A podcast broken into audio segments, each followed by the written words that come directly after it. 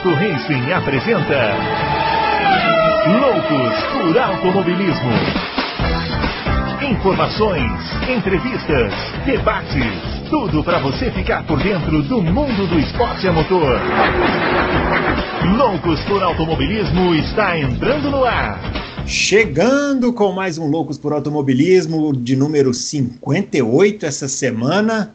Estamos aqui para falar de muito automobilismo, muita velocidade para você. Essa semana, mais uma vez, não vamos contar aqui com a participação do Adalto, do Adalto, Adalto não, calma, do, do Fábio Campos, para a alegria de poucos e a tristeza de muitos, mas também para a alegria de muitos e tristeza de poucos, eu estou aqui com o Adalto Silva, ele que está lá na quarentena, Faltando aí 10 dias para começar a temporada de Fórmula 1, todo mundo ansioso. Eu imagino que ele também esteja, é isso que ele vai falar aqui para a gente hoje. Tudo bem, Adalto? Tudo bem, tudo bem, Brunão? E aí, grande Beleza. Bruno, grandes internautas. Ansioso. É, ansioso é a palavra. É. Olha, acho que nunca ficamos tanto tempo sem Fórmula 1, né? É, é verdade. Nunca eu acho que não, né? É. Se for voltar na história aí, é até um tema interessante aí para resgatar depois. É. Mas eu acho que nunca ficamos tanto tempo, não. não. Eu, eu, lembro quando o calendário era mais curto, né? Uhum. Chegava a ficar cinco meses sem Fórmula 1, acho. Uhum. Mas, pô, nós estamos. Acabou em novembro, nós estamos em junho. São sete meses, né? Acho que isso nunca aconteceu. É, eu não me lembro também. Realmente não me lembro. Talvez na história vai ser a única vez, pelo menos é o que a gente espera, né? É, pelo menos, né? Pelo menos. Acho eu que já deu, apesar que hoje comentários aí que fiquei assustado. Não, a gente tá vendo, hoje eu tava vendo as notícias aqui, rapaz. O hoje nós estamos gravando aqui no dia 23 de junho, né? Diz é. que tem uma nuvem de gafanhotos na Argentina chegando aqui no Brasil também. Te falava, não tá fácil não, viu, Adal? Teve terremoto no México. Sei lá, viu? Não sei quanto tempo vai durar isso aqui, não.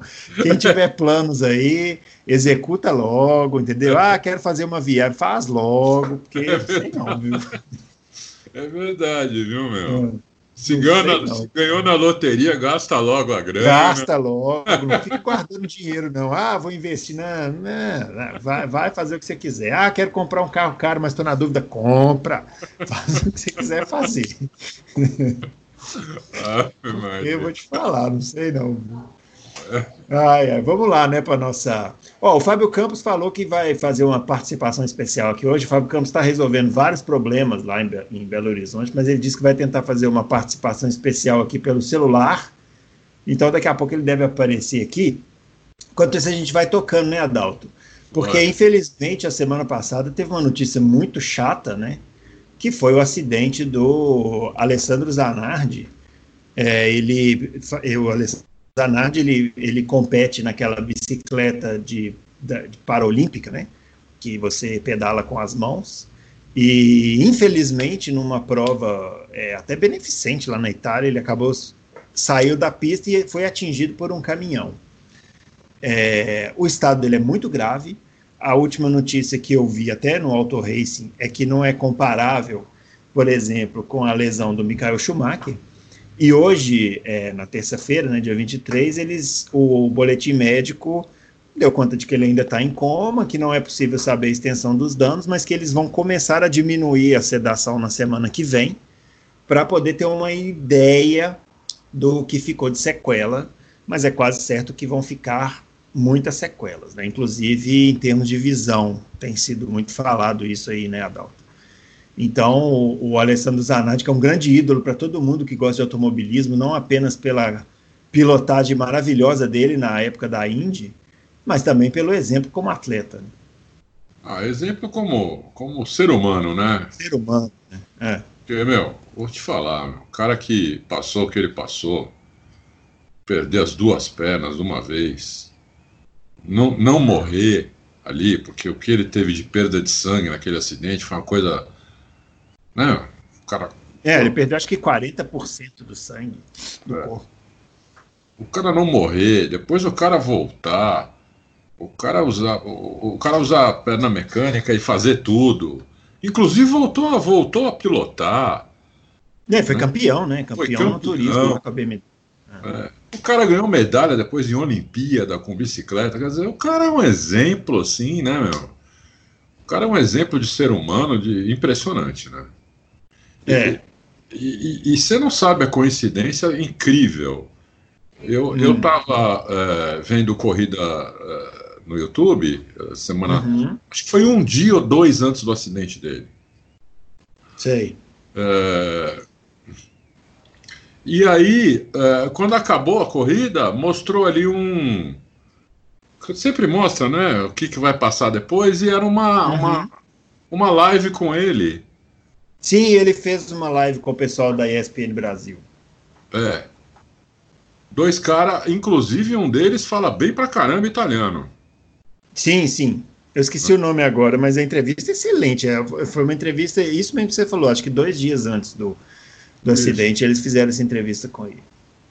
Nossa, eu fiquei pasmo, entendeu? Com, com, com a positividade dele, com é. ele, como ele enxerga a vida. Meu, que coisa impressionante. E dois dias depois acontece isso, cara, eu falei, meu, o que, que é isso, meu? É inacreditável, né? É inacreditável um negócio desse. Né? Impressionante. Né? Tô, tô... É. Mas vamos ver se ele sai dessa também. Cara, super-homem se sair dessa e. É, ele é super-homem. Né, é, não, ele é o super-homem e vai sair, viu? Eu tenho muita esperança que vai sair. O Mike mandou pergunta aqui para nós, queria saber se tem alguma novidade do Zanardi. É, é, isso, né? A gente, o que a gente sabe é isso, que vão tentar diminuir a sedação do coma na semana que vem para eles poderem ver se se o, a extensão dos danos aí cerebrais e tal. E ele pergunta qual o momento favorito de vocês na carreira do Zanardi, que ele chama aqui do mestre dos donuts. Uhum. O Zanardi, quando ganhava corrida, ele sempre dava aqueles zerinhos lá na, na é. pista, né? Eu, o meu é alto. O meu é aquela ultrapassagem fabulosa. Para mim, a maior ultrapassagem que eu vi na vida em Laguna Seca contra o Brian Herta que ele joga o carro no saca-rolha depois é, na última volta na última e volta. ganha aquela corrida. Na última volta. E ganha a corrida em 96. Para mim é o momento favorito. É, mas são vários, né? Mas se tivesse que escolher um, escolheria esse. E, do, e em cima do Brian Retta, que era a pista dele. Né? O Brian Retta parece que é, nasceu naquela pista. A mãe é, dele já andava com, a, só andava o carrinho lá, né? de nenê com ele naquela pista. Ele deve ter é. aprendido a andar de bicicleta naquela pista, treinou de kart naquela pista, e tudo ele fez naquela pista, porque. Tudo naquela pista, é. Né? Que, é, parecia, ele pareceu Senna, Ayrton Senna lá. É. Né? E, e, e, realmente, essa ultrapassagem que você falou, um dos melhores. E outro melhor momento é aquele GP de, de. Eu não lembrava onde era, você falou outro dia, Long Beach. É, foi em Long Beach, o, foi o Jackson, né, quando ele participou aqui com a gente. Porque ele caiu duas vezes para o último lugar. É. E ganhou a corrida. Uhum. Isso eu nunca vi ninguém fazer em lugar nenhum. É. Nem em kart se não me... É. Se, se, não me engano, tem uma corrida dele, mas aí eu precisaria confirmar, eu acho que foi em Cleveland, que ele fez a mesma coisa, ele caiu também, ficou quase uma volta atrás, recuperou, só que ele não ganhou a corrida. Ele chegou em segundo colado no Gil de Ferran. Inclusive a disputa dos dois é absolutamente maravilhosa. Assim, o, o Gil de Ferran, ele vem, ultrapassa o Gil, dá o troco. É bem legal essa corrida, o Gil de Ferran com aquele carro amarelinho lá da, da equipe HAL, né, que ele corria. É. E é uma corrida essa, muito boa. Essa eu não lembro. Mas essa outra foi, foi em Long Beach mesmo, porque eu achava que era numa pista no Canadá. Não era, então era em Long é. Beach mesmo. É, ah, bom, o Jackson falou, né? Se ele falou, não temos como, como contestar. Né? É, porque foi, foi duas vezes que ele caiu para último. É. Isso aí não existe. Isso aí é. é o, o, o, assim, o, o Zanardi tá, é, tá entre os caras que eu assisti em, em corrida, né? que eu mais gostei de ver na minha vida. Uhum. Se eu fizer uma lista de cinco, seis caras, seis caras, vai. Ele foi o, o, o ele tá nessa lista dos, do, dos que eu mais gostava de assistir, entendeu? Que, que eu mais, assim, eu me pegava torcendo para ele toda hora e era impressionante o que, aquilo que ele fez com o carro da Ganassi Na, na Indy. É... é... o que ele casou com aquele carro da Indy foi uma coisa louca, né? É. Porque o Zanardi, ele tem uma, ele tem uma carreira é, de poucos resultados na Fórmula 1. A carreira do Zanardi é interessante, assim, para análise, é, assim, com mais tempo depois, né? Ele, ele tem uma, a carreira dele na Fórmula 1 é uma carreira é, obscura, né? Ele andou por equipes ruins, ele pegou a Lotus naquele momento pior da Lotus, antes da falência, né? É. E aí foi para a Indy, arrebentou. É, se eu tiver que indicar um campeonato dos Zanardi para você acompanhar, você e o ouvinte, a, entra lá no blog da e assista 98. Campeonato dos Zanardi 98 é uma coisa absurda. Tem uma corrida em. em é, essa é no Canadá, que ele ultrapassa o Michael Andretti também na última volta. É, que é uma coisa absoluta. É Toronto. Em Toronto. Ele ultrapassa o Michael Andretti na última volta. É. E o Michael Andretti que andava muito em Toronto. E ele ganha essa corrida, era um espetáculo. Aí ele volta para a Fórmula 1 pela Williams, aí já com status de estrela, e também não anda nada, né? Assim, é, é, ele anda com o Ralf Schumacher na Williams, o Ralf consegue bons resultados, consegue pódio, lidera corridas, e o Zanardi nada, não consegue. Ele não casou. Então, é uma carreira. E a bufa, e a bufa que ele deu na, na Oruge? Sim, o Fábio Campos postou outro dia no Twitter a panca que ele deu na Oruge em 93 já era uma panca, tal, talvez para um cara normal, já dá adeus, né? É, e ele saiu andando. É, ele saiu andando. Aí, aí acontece aquela na Indy, que um cara é. normal também era o segundo adeus, né? É. Então, digamos que agora ele tá no terceiro adeus. Ele saindo dessa, o cara, o cara é um gato, né, meu? O cara tem um. É quantas... É verdade. É. e ele vai sair sim. Ele vai sair sim. Tomara, tomara. Adoro é. ele. Adoro ele. É, ele é demais. Bom, vamos lá, vamos avançar aqui, porque eu estava comentando com o Adalto que hoje a turma caprichou nas perguntas. Só tem pergunta boa. Então, nós temos que ser bem rapidinhos aqui, porque senão não vai dar tempo de responder todo mundo. Então, vamos, é, lá. vamos lá. Uma outra notícia que a gente colocou na pauta aqui para comentar foi sobre a participação do Lewis Hamilton nos, nos protestos antirracistas lá, né, em relação àquele aquele assassinato do policial lá, o George Floyd, o Lewis é. Hamilton se engajou nessa, se engajou. nessa luta, né? E muita gente tá aí nessa, né? Critica, não critica. É, eu até trouxe aqui, Adalto, uma participação lá na página do RM Racing, onde ele diz o seguinte: se o Hamilton quer inclusão social, por que não monta uma ou várias escolinhas de kart em comunidades carentes? que é onde começa a base. E embaixo ele colocou um texto que ele diz que é de uma pessoa que ele admira, não diz quem é, que ele fala aquelas coisas que a gente está acostumado a ver hoje, né? Que o Hamilton tem cinco carros esportivos, que ele deveria vender, que ele só tem, é, devia vender o iate que ele tem, que ele tem um jatinho, que ele levanta muitas bandeiras, mas que é só um produto de marketing. É, eu. Quem que, que escreveu isso? Isso foi uma pergunta do RM Racing, mas essa citação aqui diz, ele disse que não é dele, é de uma pessoa que ele disse que admira. É, eu quis trazer essa participação aqui nesse momento porque eu queria dizer para o RM Racing o seguinte: a gente vive um momento na sociedade em que as pessoas elas preferem criticar atitudes positivas do que adotar atitudes positivas. Isso. Então, é, eu não conheço, eu não sei da vida do Hamilton, não sei se ele tem cinco carros esportivos, eu não sei se ele tem um jatinho, eu não sei se ele tem um iate, eu não sei nada dele, eu não sei nem se ele tem é, projetos de inclusão social, como foi citado aqui. É, se não, se tem e a gente não sabe, por sinal, é um ótimo sinal. É, porque e, os bons e, projetos e é, e é exatamente aqueles, isso. É, se ele.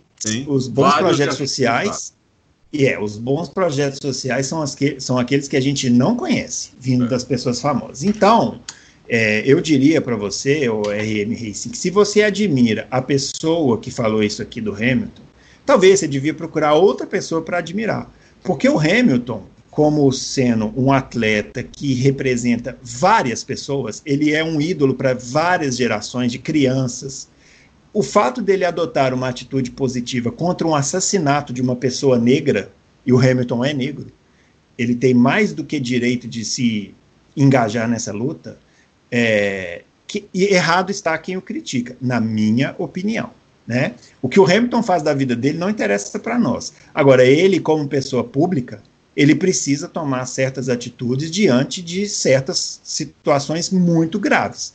A gente está vendo agora, nesse momento, no dia que nós estamos é, gravando aqui, o Novak Djokovic, que também é um, um atleta importantíssimo na história mundial, ele adotou uma postura contrária ao isolamento social em tempos de Covid, organizou um torneio de tênis em plena pandemia mundial e foi diagnosticado hoje com a doença. Então, você vê que a, a, a negligência é muito mais grave do que atitude positiva. Então, ao invés de criticar quem tenta fazer alguma coisa, é melhor você levantar da cadeira e também tentar fazer alguma coisa, ao invés de ficar procurando defeito naquilo de que, que quem está fazendo tem na vida. Né? É o que eu acho. Eu, eu faço minhas as suas palavras e acrescento ainda o seguinte. Primeiro, Hamilton não tem mais jatinho, ele vendeu o jatinho dele já faz tempo. Né? Ele vendeu o jatinho dele. Segundo, se o Hamilton tem cinco carros, dez ou vinte, ele trabalhou para isso. Né? Hamilton saiu do nada, morava em morava em, em projects, como fala isso em português? Quando faz casa popular, né? O governo faz casa popular. Sei, sei. Tipo, Esse, aqui chamam de Minha Casa Minha Vida, né? É isso, morava, morava num lugar desse, ele saiu disso, conseguiu, conseguiu é, superar o, o, o preconceito é, contra, contra os pretos. Eu digo preto, eu não falo negro, porque eu, eu não gosto da palavra negro, porque negro... é, agora eles estão pedindo, inclusive, né? Pra, é, pra, se usa para coisa ruim, né? tive é, numa fase uh -huh. negra, não sei o quê. É, uh -huh. Prefiro preto, entendeu? É, ele conseguiu sobrepujar esse preconceito, se tornou um, um, um, campeão um campeão mundial, aliás, seis vezes campeão mundial, recordista de pole, um cara. É, então ele tem o direito de morar em mansão, de ter quantos carros ele quiser, até porque é, a maioria dos carros dele hoje é híbrido ou elétrico e vai passar a ser tudo elétrico, entendeu? É, então ele ele ele faz ele, e ele além de ele participar desse movimento, ele também lançou um programa para a diversidade na Fórmula 1. Entendeu? Então não é só que ele participou, foi lá é, gritar, que eu acho certo, ele tem mais é que fazer isso. Todo mundo tinha que fazer isso, entendeu? Eu só não fui é, fazer isso porque estamos numa pandemia, eu tenho medo, eu tenho uhum. medo, porque eu tenho problema no pulmão, eu não posso pegar essa porcaria. Então eu, eu, sou, eu sou daqueles que, não, que só sai de casa em último caso. Último caso. Muito bem. Inclusive estou engordando que nem uma baleia. Não sei você, cara, mas eu tô, virei uma baleia, cara. Eu engordei 7 quilos nos últimos três meses. É, não, eu nem vou comer. Vamos mudar de assunto. Continua falando do Hamilton, é melhor. Então, quer dizer, é, então eu, eu, eu acho isso também, entendeu? Então, a gente só tem que aplaudir quem faz coisas pro bem. É pro isso. bem, não é pro mal. É, é não é pro não faz nada, ainda critica quem faz. Isso. É, é exato. Tudo Vamos bem. parar de ficar criticando quem faz. Quem faz tem os seus defeitos? Claro que tem. O Hamilton é perfeito? Óbvio que não. Óbvio, Óbvio que não. Ninguém que falou é tudo. Mas ao invés de criticar quem está pelo menos tentando fazer alguma coisa, faça também. Para pelo menos você ter o direito de criticar, é isso que eu estou dizendo, entendeu? É tipo assim, já, já, que você quer criticar, faça por onde, aí você vai lá, critica e tudo. É... Falou tudo, Bruno. Aí, porque defeito todo mundo tem. Hamilton também tem. deve ter um monte, assim Vários. como eu, você. Né? Isso. E aí, emendando o tema, o, o Ricardo Homero de Marco mandou também, falando que está é, tá perguntando se, se, a gente tem noção de como será maravilhoso quando o Hamilton se aposentar e a gente vai poder ter a opinião dele publicada nos veículos de imprensa e não de gente como Briatore e Jacques Villeneuve. Na verdade, a gente já pode ter a opinião dele, né? não precisa esperar é, se aposentar. É, e vai ser maravilhoso mesmo. Embora o Villeneuve, o, o Villeneuve ele, ele seja muito discriminado pelas opiniões dele, mas ele fala muitas coisas certas, pessoal. Concordo. Às vezes ele fala umas coisas que saem um pouco do padrão, mas são muitas coisas para se pensar, viu? É, concordo.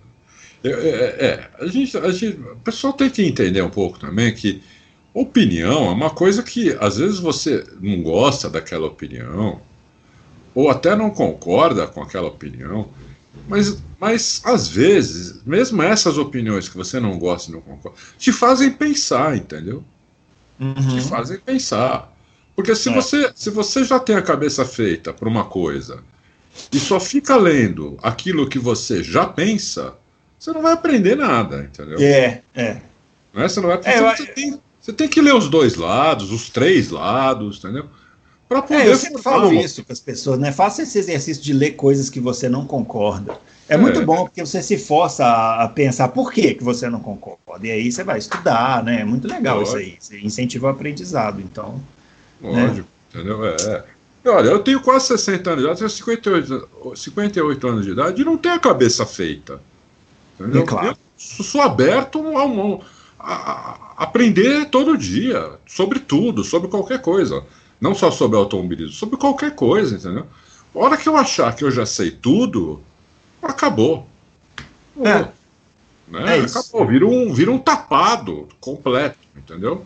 Posso morrer, inclusive, porque não tenho mais nada para fazer aqui. Se a gente não está aqui e não está aprendendo, o que, que a gente está fazendo aqui então? Não é, meu? É isso aí. É. Bom, Bom, vamos lá, vamos, vamos, vamos para frente. Ó. O calendário da Fórmula E, Adalto, foi divulgado, né? Na verdade, não é bem um calendário, né? É, eles vão fazer em uma semana, eles vão fazer as seis provas. O calendário está lá no Auto Racing. É, a gente vai linkar depois a, a, a o calendário para vocês na página do, do Logos Pro Automobilismo. Serão seis provas em nove dias, em um aeroporto. É, e vão decidir o campeonato, né? Vão, vão acabar o, o, o campeonato dessa forma. É, eles vão fazer vários traçados, né? A ideia tá dando uns problemas de áudio. Tem essa você? mobilidade, né? Comigo não, por quê? Aqui, aqui tá, às vezes quando fica bebe, mas não, se não sair na gravação, tá bom. Bom, não, comigo tá tudo bem. É, mas é isso, é um aeroporto em Tempelhof, em Berlim, e é, o, vai ser montado lá vários traçados e aí eles vão fazer a, a decisão da Fórmula E. É, e aí, Adalto, o que, que você acha dessa solução? Olha,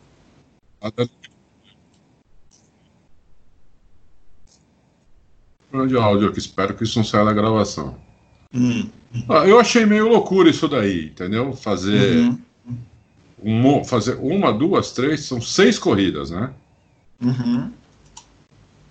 Eu achei um pouco de loucura isso daí, mas foi a forma que eles acharam de, de, de, de terminar o campeonato. É, né? basicamente isso. É. Terminar o campeonato é, eu, em um eu, lugar eu, eu teria só, tentado, é, um lugar só, sem é, eu, eu, eu, teria tentado arrumar três lugares, fazer duas corridas em cada lugar, pelo menos, mas não conseguiram, sei lá por quê. Então, mas eu, eu achei meio loucura isso daí. Achei meio, achei meio forçado, for, forçaram um pouco a barra.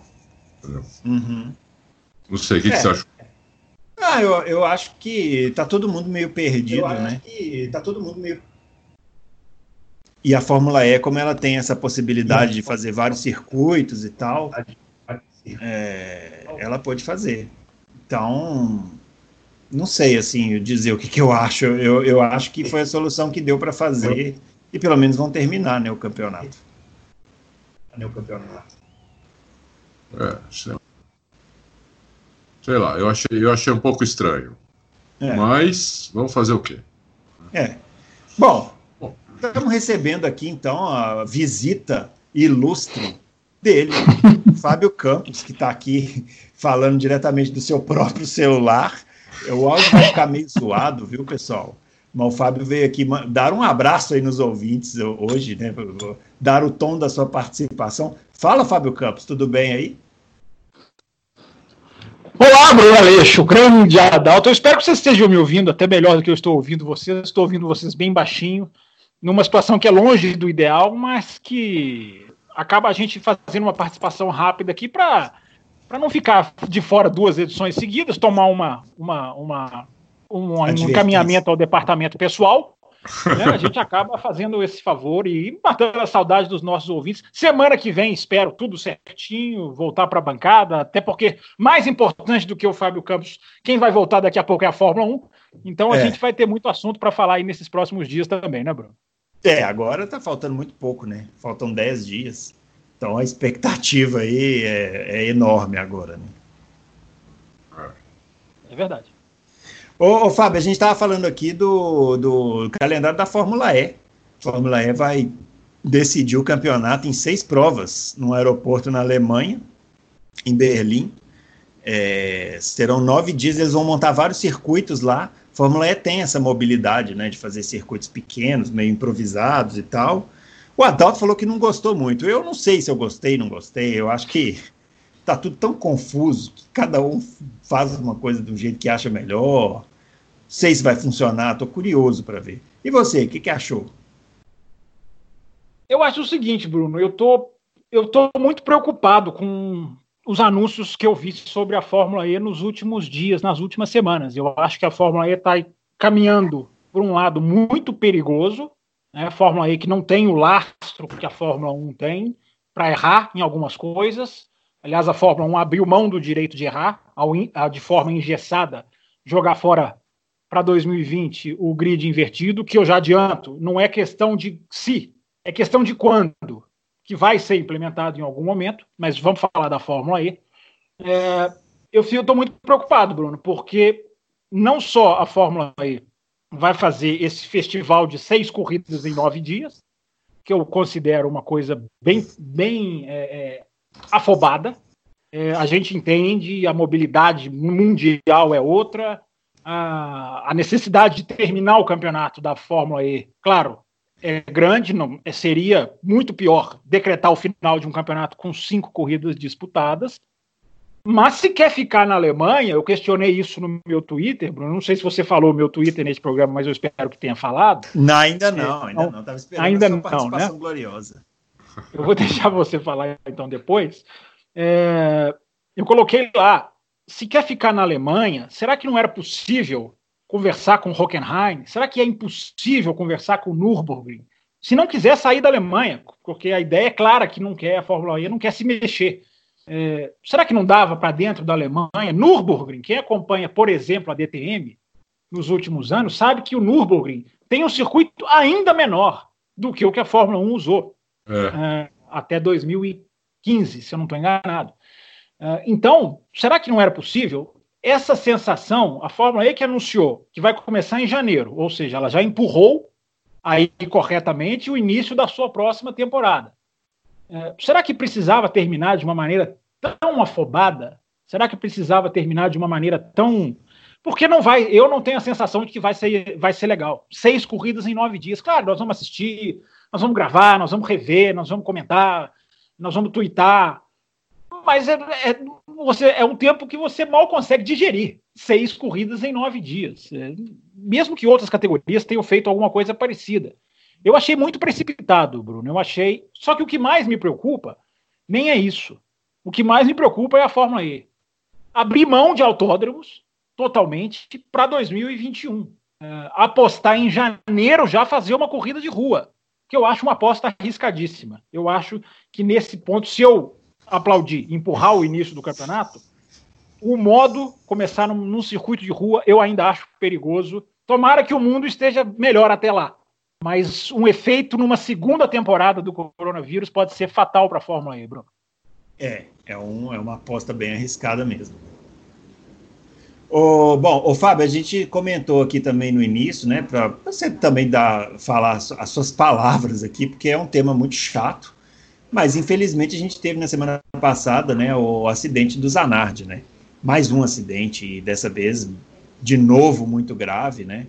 Zanardi é um grande ídolo para todos nós que gostamos de corrida. É um exemplo, o Adalto falou, a gente estava falando aqui exemplo de atleta, o Adalto lembrou bem. Na verdade é um exemplo de ser humano, né? E encontra-se numa situação muito complicada agora. Né? Muito pior do que o que aconteceu é, em Lausitz Ring, naquela, naquele 2001, não é, Bruno? É, uhum. Eu concordo. O, o Zanardi é o maior ser humano esportivo envolvido com esporte que eu já vi na minha vida. Eu acho que provavelmente não só eu, é, todos nós.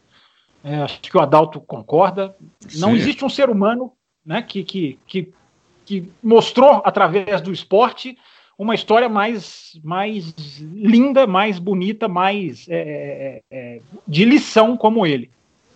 É, agora a situação é muito pior. Né? Agora é uma situação neurológica gravíssima, é uma situação que a gente não, não adianta a gente querer se arriscar a ser médico. Embora em 2020 eu acho que todo mundo se, todo foi mundo é um obrigado pouco. a querer ser um pouco médico. Né? No mínimo infectologista. Ser médico. É. é. E infectologistas. Mas a situação é muito, é muito grave, Bruno, e eu vou falar uma coisa que eu não sei. Talvez eu seja mal interpretado, talvez muita gente não vai gostar, talvez muita gente vai me criticar até com razão. É, eu confesso que eu tenho dúvidas sobre o que é melhor para o Zanardi a partir de agora. Porque é, esse cara não pode viver preso em cima de uma cama, numa condição de, de não conseguir se comunicar, se mexer. Ele não, ele não pode. Ele, esse é um cara que não foi feito para isso.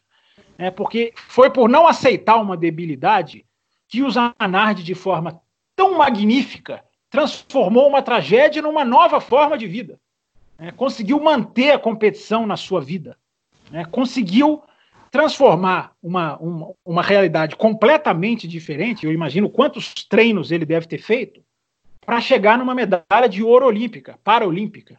Né? Uhum. Então, é, é um cara que nasceu para não, não aceitar a derrota. E eu não sei se esse cara vai voltar, eu não sei se esse cara vai conseguir ter um mínimo de, de, de, de, de vida normal, de entendimento do mundo, de, de, capacidade de se comunicar, de se alimentar. Eu, eu confesso, Bruno, eu fico pensando, eu não sei se eu já estou preparado para aceitar até a pior das notícias como um mal menor, embora hum. a gente vá torcer para ele até o último segundo, sem arrefecer mas o Zanardi não pode. É, é, muito grave a situação. Eu acho difícil voltar a ter qualquer tipo de vida normal. E o Zanardi não merece isso. Não se tem, é muito triste isso que está acontecendo com ele. A gente tem um 2020 com pandemia, que é a coisa mais triste da humanidade no último século, com a morte do Kobe Bryant para ficar no mundo do esporte, uhum. e agora essa. Não tem, não tem. É, é uma coisa muito triste. Tomara que ele nos surpreenda de novo. Né? Se ele conseguir Sim. voltar a sorrir de novo, já vai ser uma vitória. Tomara que ele consiga Nossa. passar por isso. Mas a gravidade me impressiona muito, Bruno, do que a gente está é. lendo, do que a gente está vendo. É Fábio, nunca esquecendo Sim. que o, o Zanardi é um super-homem, né? Então, talvez só Kryptonita para destruir é, o cara. É, é. é. Se, se ele levantar dessa, eu já coloquei lá no meu Twitter que Hollywood tem que fazer um filme com ele, desde, independente do que acontecer agora, a partir de agora. Esse cara tem que ser contada a história dele por um grande ator. O roteiro não precisa trabalhar muito, o roteiro já está pronto. Põe um grande ator e vai fazer o Zanardi no filme, porque esse cara tem que ser, esse cara tem que ir para as próximas gerações, para 200, 300 anos, as pessoas saberem quem foi, quem foi o Zanardi. É verdade. Ah, então aproveita agora, eu e o Adalto tivemos que escolher aqui o momento favorito da carreira do Zanardi sua vez agora de escolher, então. Uma homenagem. Momento favorito da carreira é. do Leonardo? É. Hum, cara, essa agora você me pegou, hein? Eu não vim preparado para essa. É... Sei, eu acho que é o, a medalha de ouro olímpico, paralímpica, né? Eu não sei se eu posso sair do automobilismo dessa maneira ou se tem que ser dentro das pistas. Não, mas, mas a, é, é. o que mais me chocou que ele já fez é porque eu não vou ficar aqui falando que ele foi um grande piloto de Fórmula 1, de Fórmula, de Fórmula Indy ele foi. De Fórmula Indy ele foi avassalador, é. de Fórmula 1 ele não foi. É, mas é, ele foi. isso aqui.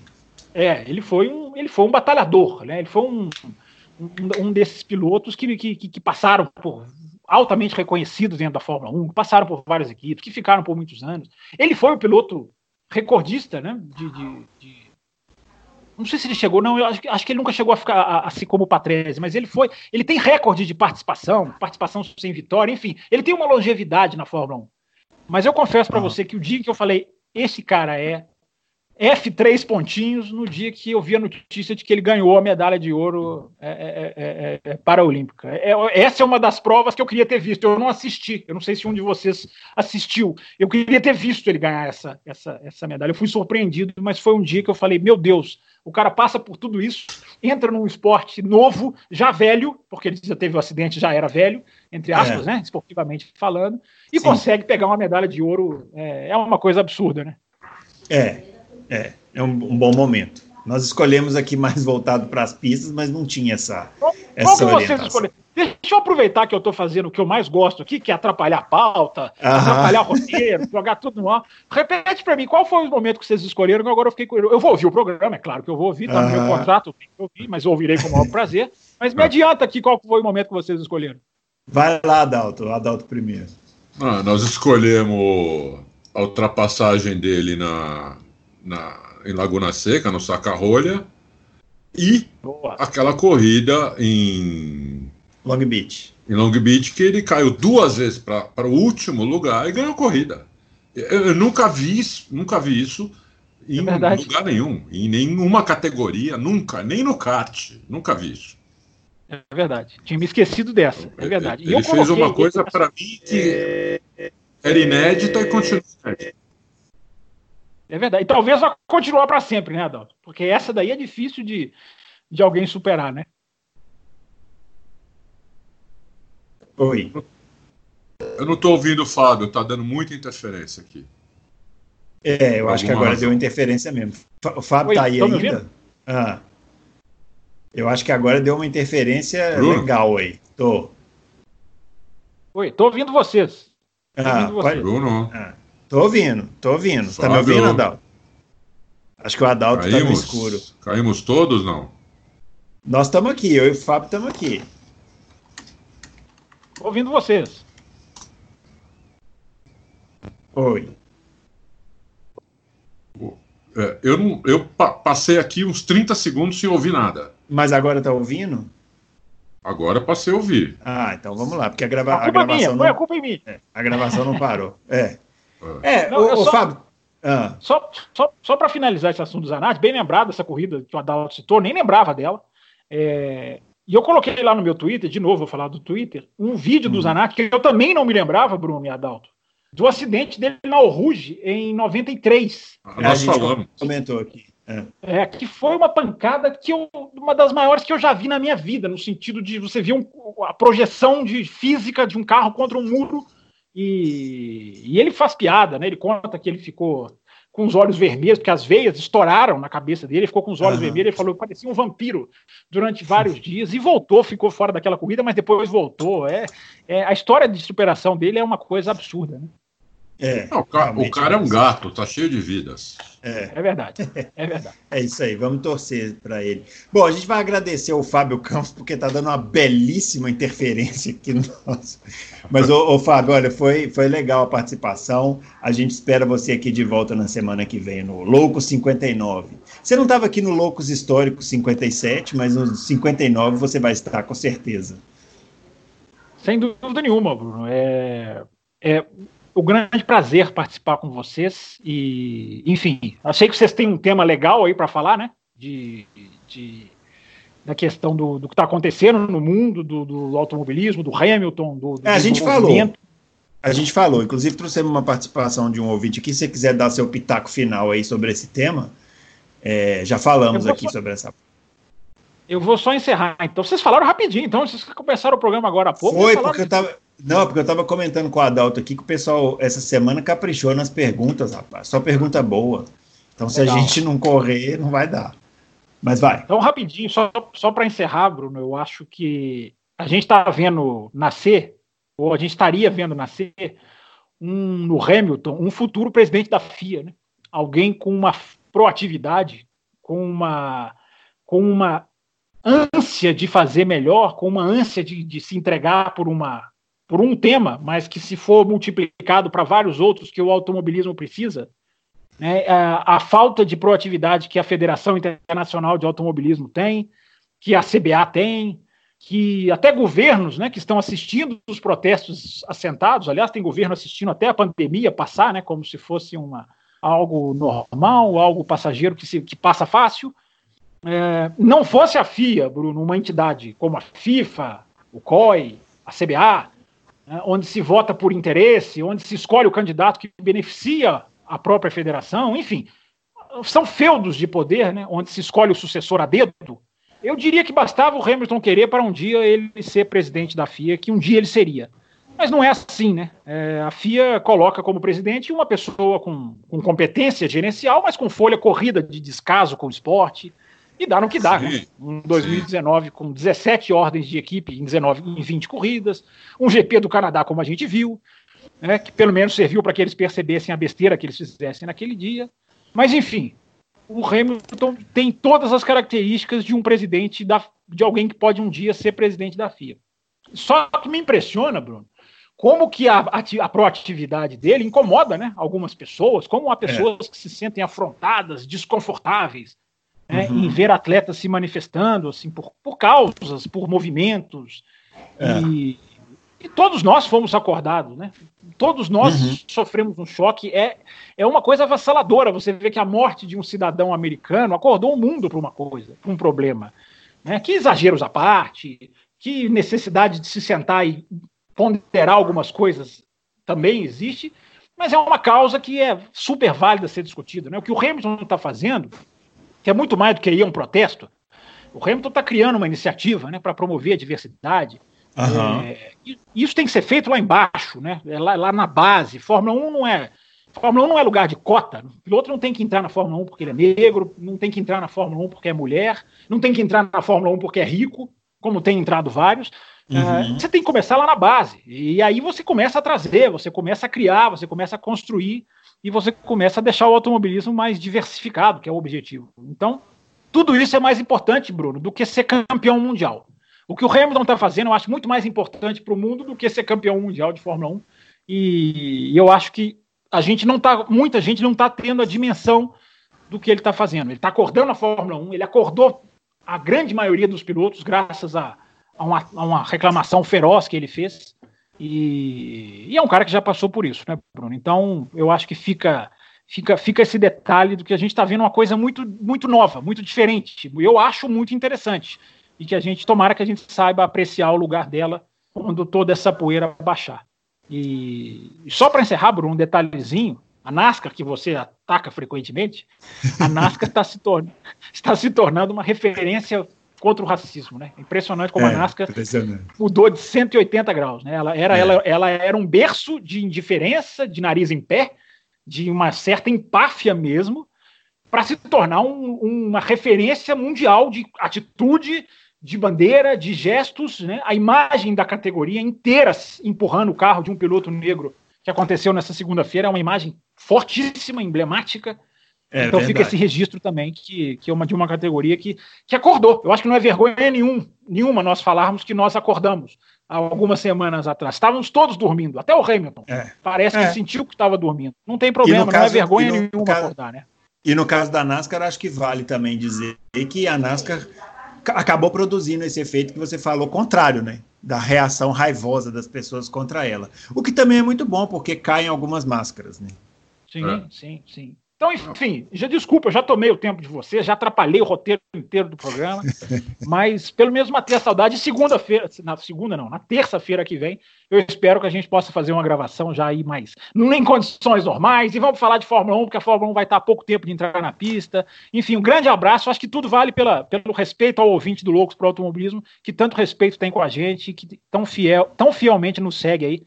A gente vai, mesmo que aos trancos e barrancos, a gente arruma um jeito de participar às vezes, né, Bruno? É isso aí, foi ótimo. Muito obrigado, Fábio. Você, como sempre, complementando. É, boa sorte aí nos seus, nas suas resoluções aí que você tem que resolver e volta semana que vem, porque você está fazendo falta aqui para conversar com a gente e irritar a gente um pouquinho. É isso mesmo. Grande abraço para você. É grande abraço para o grande Adão. grande Fabião. Semana que vem inteiro, hein? É isso aí. Falou. Bom, Muito bem. Lá. Vamos lá, vamos lá, vamos para as perguntas aqui, porque o bicho está pegando, muita pergunta boa. É, vou começar aqui é, com, olha só, hein? Primeira pergunta, já aquela pergunta para já balançar aqui as estruturas. Danilo Duarte. Se colocarmos em uma balança os benefícios e malefícios que o Bernie Eccleston trouxe para a Fórmula 1, qual lado pesaria mais, Adalto? Olha que boa pergunta. Boa pergunta mesmo. Eu, eu diria que pesa mais os benefícios, porque o, o Ben Eccleston foi o cara que tirou a Fórmula 1 da obscuridade, do amadorismo e a tornou profissional. É, com os anos dourados de, de 80, né? É, depois nem tão dourados assim do, do, dos 90. O problema é que, o, é que o Bernie ficou além do que deveria, né? Então, uhum. a, a, gente, né, o cara hoje tem, sei lá quantos anos ele está, 90 anos, não sei. 90, sei lá. 92, é, eu acho. É. Então, eu acho assim, ele teve duas fases. A primeira fase foi brilhante, brilhante. Ele né, realmente pegou um campeonato uh, totalmente amador uma, e levou para ser o maior campeonato do mundo. Isso foi, isso é mérito dele. Enriqueceu as equipes, enriqueceu ele também, evidente, não é bobo. Mas depois passou o tempo dele, aí ele continuou lá, não quis largar o osso, aí começou a fazer besteira, né? Então acho é, que tem é. essas duas. Eu, eu vejo essas, esses dois lados dele. É, eu, eu, eu diria que o Ben ele tem um pecado que acabou refletindo muito no, no, no, na, no restante né, da Fórmula 1, que foi a questão dos custos, né? Na gestão dele, houve um aumento de custos muito grande de, de para se, se manter a Fórmula 1. Isso levou à entrada muito maciça das montadoras, o enfraquecimento das equipes independentes e levou a Fórmula 1 para lugares que não necessariamente gostam de, de, automobilismo, que é Abu Dhabi, Bahrein e tal. Isso deu uma descaracterizada no negócio, né? Então eu acho que talvez esse, esse se, se eu tivesse que apontar um pecado, seria esse aí. Mas eu concordo com você que se a gente fosse botar numa balança, acho que o positivo pesaria mais. Ah, sim. Né? Se não, se Bom, Vamos lá, vamos continuar. Vamos lá. O capeta. Capeta com K, hein? Atenção, ah. não é o capeta, não é o tinhoso, não. É o capeta com K. É. Ele está perguntando o seguinte: com o GP da Espanha ocorrendo tão mais tarde, é, comparado à sua data usual, existe uma chance de termos uma corrida mais interessante esse ano? Devido à possibilidade dos desgastes dos pneus ser maior por conta da temperatura do verão na Espanha. E quer saber por que, que a Pirelli escolheu os mesmos tipos de pneu para a segunda corrida na Áustria, se isso não gera a possibilidade de uma segunda corrida previsível, é, devido à quantidade de dados que as equipes vão colher durante todo o final de semana. E aí, Adalto? Ah, muito boa pergunta essa sobre o GP da Espanha. Realmente vai ser uma corrida talvez diferente da que, da que estamos acostumados, porque o calor é, vai ser alto e uma, uma pista que a Mercedes tem dominado, né? Nos, nos últimos anos. Sim, uh -huh. Acho que só não ganhou quando bateu lá o Hamilton com. Com o Rosberg. Com o Rosberg e, e o resto acho que ganhou todas, se não me engano. A minha, minha, minha memória não é das melhores, mas se não me engano ganhou praticamente todas ali. Realmente, e, e, com esse calor todo, a Mercedes tem aquele problema de esquentar o motor, né? Não sabemos é. se foi resolvido ainda com esse motor novo, mas vamos ver. Boa, boa pergunta mesmo. É, é. Difícil, difícil a gente saber. E é verdade, o clima vai ser bem diferente mesmo. Vai mesmo. E é calor lá, quando. É calor lá, hein? É, muito calor. Faz calor. É. é. O, e essa da Pirelli, né? Do, do, dos tipos de pneus. Eu acho que isso aqui está mais ligado à questão da pista, né? Eles não, não, talvez não quiseram arriscar escolher um pneu muito diferente para a mesma pista para não ter problemas de desgaste excessivo, às vezes estouro de pneu. Né? É, é. O que pode acontecer aí, é, Capeta, é o seguinte: é as corridas, é, é as, as, equipes, principalmente as que, as que não ganharam, né? É, elas vão provavelmente vão mudar a estratégia na segunda corrida. Então, é, vão andar mais com um tipo de pneu, menos com o tipo do outro. Talvez façam uma troca mais do que fariam, ou, ou, ou uma troca menos. Não sei, elas vão ter que mudar a estratégia com todos os dados que elas vão colher é, da, da, primeira corrida. É isso. Uhum. Vai ser uma mudança de estratégia. Se isso vai alterar o resultado da corrida, não sei. Mas talvez, talvez a segunda corrida seja, seja diferente da primeira por causa das estratégias. Uhum. Bom, o Davi está perguntando se quando as equipes chegarem na Áustria, mesmo sem certeza de quantas corridas terão no ano, se elas já saberão quantos motores podem utilizar em toda a temporada. É, na verdade, a gente comentou isso aqui na semana passada, né, Adalto? O ideal era que a Fórmula 1 já tivesse o calendário, né? Antes de Sim. começar. Tá demorando, hein? É, tá demorando. Achei que hoje a gente já ia comentar sobre isso. É. Eu acho que se a gente não comentar sobre isso no próximo Loucos, que vai ser terça-feira que vem. Vez, na semana da corrida. Na semana da corrida, aí o negócio vai, aí o negócio vai pegar. É, talvez é, é, é uma possibilidade da gente admitir que a Fórmula 1 talvez esteja pensando em fazer oito corridas mesmo e acabou. Não, dez, dez, dez. Tem, tem duas é, mas não apareceu, né? Não, não, apareceu ainda. É. Porque eles querem colocar data nessas corridas, né? Mas Abu Dhabi e Bahrein tá certo já. Uhum. É, tá certo. Se, mas se eles não, se eles não, até, a, até a semana que vem, né? Não, não confirmarem as outras corridas, aí nós temos grande possibilidade de ter um campeonato com 10 corridas só. É. E, e, e, aí a estratégia, na minha opinião, se eu sou chefe de equipe, é ir para cima a partir da primeira é. corrida, entendeu? Pé no fundo. Pé no fundo, pé no porão e, meu, não, nada de ficar cozinhando o galo, porque você está cozinhando o galo, o cara tá, o cara tá ganhando a corrida e você ali em terceiro, achando que não dá, que não sei o quê, de repente você quebra, o cara ganha, e aí? Acabou o campeonato. Acabou o campeonato, entendeu? Então tem que ir é. para. Eu acho que tem que ir para cima. É, também acho. Bom, mas eu acho que eles vão definir essas datas, porque não é possível. Né? É. Bom, vamos lá. O Daniel Oliveira Está falando que reviu as corridas de 2015 e 2016.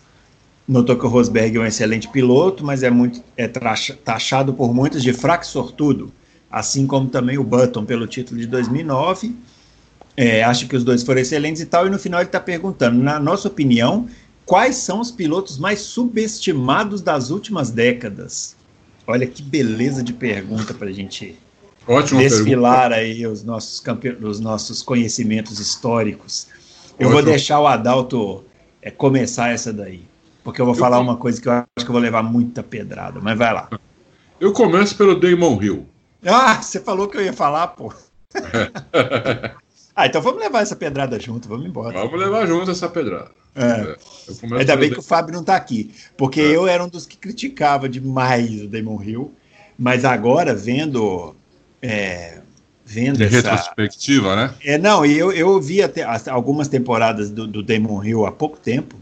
Daqui a pouco vou comentar sobre um em específico. Ele tem. O Damon Hill não era um mau piloto, ele não era um gênio, né? Chegar aqui e falar um pouco de piloto sim, sensacional. Era um piloto eficiente, é, correto, né? Bom piloto. Muito técnico, muito, muito técnico. técnico. É. Não era afobado. É apesar de ele ter dado duas batidas no Schumacher. Ele tinha um problema sério, Damon Hill, que era o seguinte: quando ele ele quando ele estava numa situação tranquila na corrida, ele conduzia o carro ali no, igual aquele precisão milimétrica. O problema é quando ele caía no meio do bolo, né? É. Fazer ultrapassagem ali, ou então tinha que ir atrás do Schumacher igual um doido para ultrapassar. Aí ele acabava errando ali. E, é, a, esse era o grande, a, talvez o grande defeito.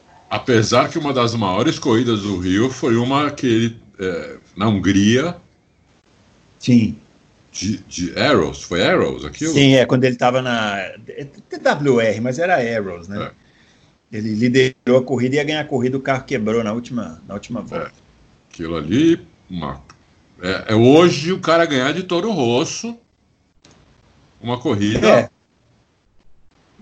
razoavelmente normal. Uhum. É, assim, é, um feito extraordinário isso. Né? É, mal comparando, o que ele fez ali foi mais ou menos o que o Maldonado fez com a Williams em 2012, né, na, na Espanha. É, é. Mas o Maldonado já largou na pole, né? Porque a pole que ele tinha feito era o Hamilton nessa na Espanha, mas, mas foi aí punido.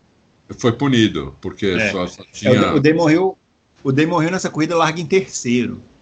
É. E ele ultrapassa o Schumacher. Não é que ele ganhou nos boxes. É. Ele ultrapassa o Schumacher na, no final da reta e lidera a corrida. Cria quando, um, quando, a, quando aquela reta ainda era curta. E aquele carro tinha um motor Hart. Aliás, é. tinha um motor Yamaha. Yamaha. Era um motor fraquíssimo do, do, da Fórmula 1. O Damon Hill, é, eu assisti, há coisa de dois anos, eu assisti a temporada de 93. É, que ele foi a, praticamente a estreia dele, né? Na, ele tinha corrido algumas corridas na Brabham, mas ele estreia de fato na Fórmula 1 na Williams em 93. E eu vou te falar uma coisa: o, o Damon Hill só não terminou aquele campeonato em segundo porque ele quebrou na Inglaterra quando ele liderava, o pneu explodiu na Alemanha quando ele liderava, eram duas corridas que ele venceria. Na Espanha, a Williams mandou ele deixar o Prost passar, ele tirou o pé no meio da reta para o Prost passar. Foi. E na França, a Williams inverteu os dois do box. Ele Foi. já tinha feito a parada, aí a Williams mandou ele para o box de novo para ele fazer outra parada, porque senão ele venceria na França também com o Prost em segundo. Então, o Prost levou um calor do Damon Hill naquele ano que as pessoas não, não se lembram, é. mas levou. Muito, é. muito, bem, muito bem lembrado. Muito bem é. lembrado. É. E, e uma outra coisa que aconteceu recentemente, que ele foi elogiado por nada mais, nada menos do que Adrian Newey. Uma, uma notícia Sim. que nós estava na sexta-feira passada. Né? O Adrian Newey avaliou alguns pilotos aí e, e falou muito bem, muito bem do Rio. Inclusive, pelo que ele disse aqui, um dos pilotos que, que ele eh, que correram com ele, né? Que ele que ele tava uhum. Que melhor dava feedback sobre o carro. É. É que assim, o, agora falando da parte ruim, o Damon Hill fez um, o campeonato de 95 do Damon Hill muito ruim. Muito é. ruim. Ele, ele tinha o, o, carro da Williams naquele ano era melhor que a Benetton do Schumacher, era mais equilibrado. A Benetton estava recebendo motor Renault naquele ano, ficou um motor pesadão ali. E o carro da Williams era, era melhor e o Damon Hill cometeu muitos erros, bateu no Schumacher. O Schumacher também estava numa fase excelente, né? Então, é, ele acabou fazendo um campeonato muito ruim. Mas a carreira dele é uma carreira de extrema regularidade. E quando ele foi para as equipes menores, que aí ele foi para Arrows, depois ele foi para Jordan, ele andou muito bem nessas duas equipes. Inclusive venceu. Primeira prova da Jordan, primeira corrida da, que a Jordan venceu na Fórmula 1 foi uma vitória do Damon Hill é, naquele Grande Prêmio da Bélgica em 1998, né? Agora, falando de subestimados também, Adalto, ele cita o Button aqui, é outro que a gente pode só confirmar o que ele está falando, né? Eu, eu acho o Button um grande piloto. Também As pessoas acho. têm mais essa mania, assim, de falar que ele é um campeão ruim, né? Mas eu acho que de jeito nenhum. Não, de jeito nenhum. Nem ele, é, é, ele cita o Rosberg também. É. Dois, dois ótimos pilotos, dois, dois grandes pilotos. pilotos. É, dois pilotos que estão, se você pegar um armário aí cheio de prateleira, estão lá, lá na, eu acho que estão lá na segunda de cima, entendeu? Não estão na primeira, uhum. mas estão na segunda. Só que tem essa, essa prateleira aí, esse, esse armário aí tem umas 10 prateleiras, entendeu? É. é. é, é eles, estão, eles estão na segunda, entendeu? Então, é que o pessoal, é, o pessoal, assim, né, o ser humano, assim, em geral, é muito 880, né? Ou o cara é o máximo, ou o cara é. não vale nada, entendeu? É, é verdade. E não é bem assim o negócio, entendeu? Não é bem assim. É, você pode ter um que é melhor que o outro, mas isso não quer dizer que o outro seja ruim. O outro é bom, o outro, só que o outro é melhor, entendeu? Não é. Sabe? Agora, agora eu complementando aqui, pergunta do Daniel Oliveira, Adalto. E os superestimados? Aqueles que o pessoal fala assim, nossa, esse é gênio. Superestimado, para é. mim, por exemplo, é o Kimi. Kimi.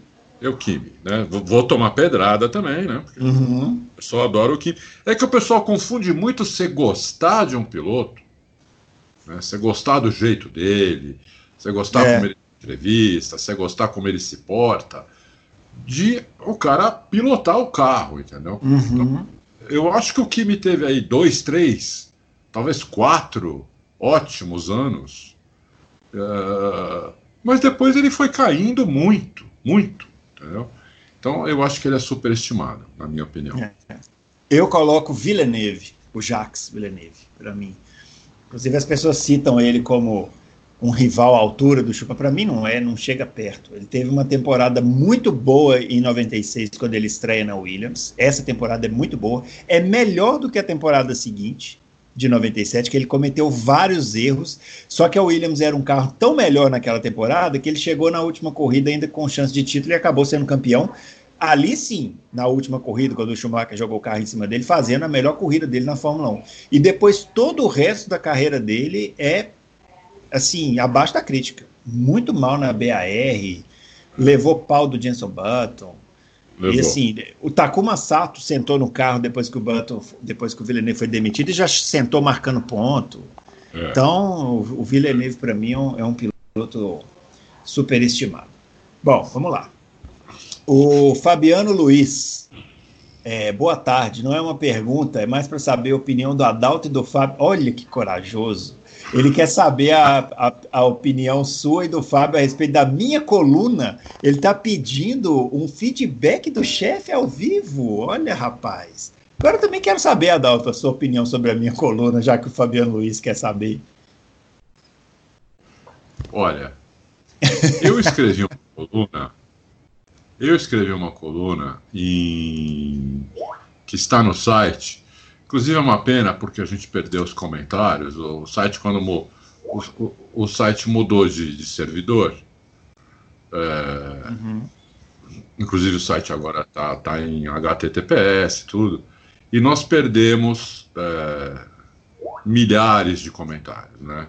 Milhares. É, não sei quantos foram, mas acho que, acho que mais de 200 mil comentários nós perdemos no site.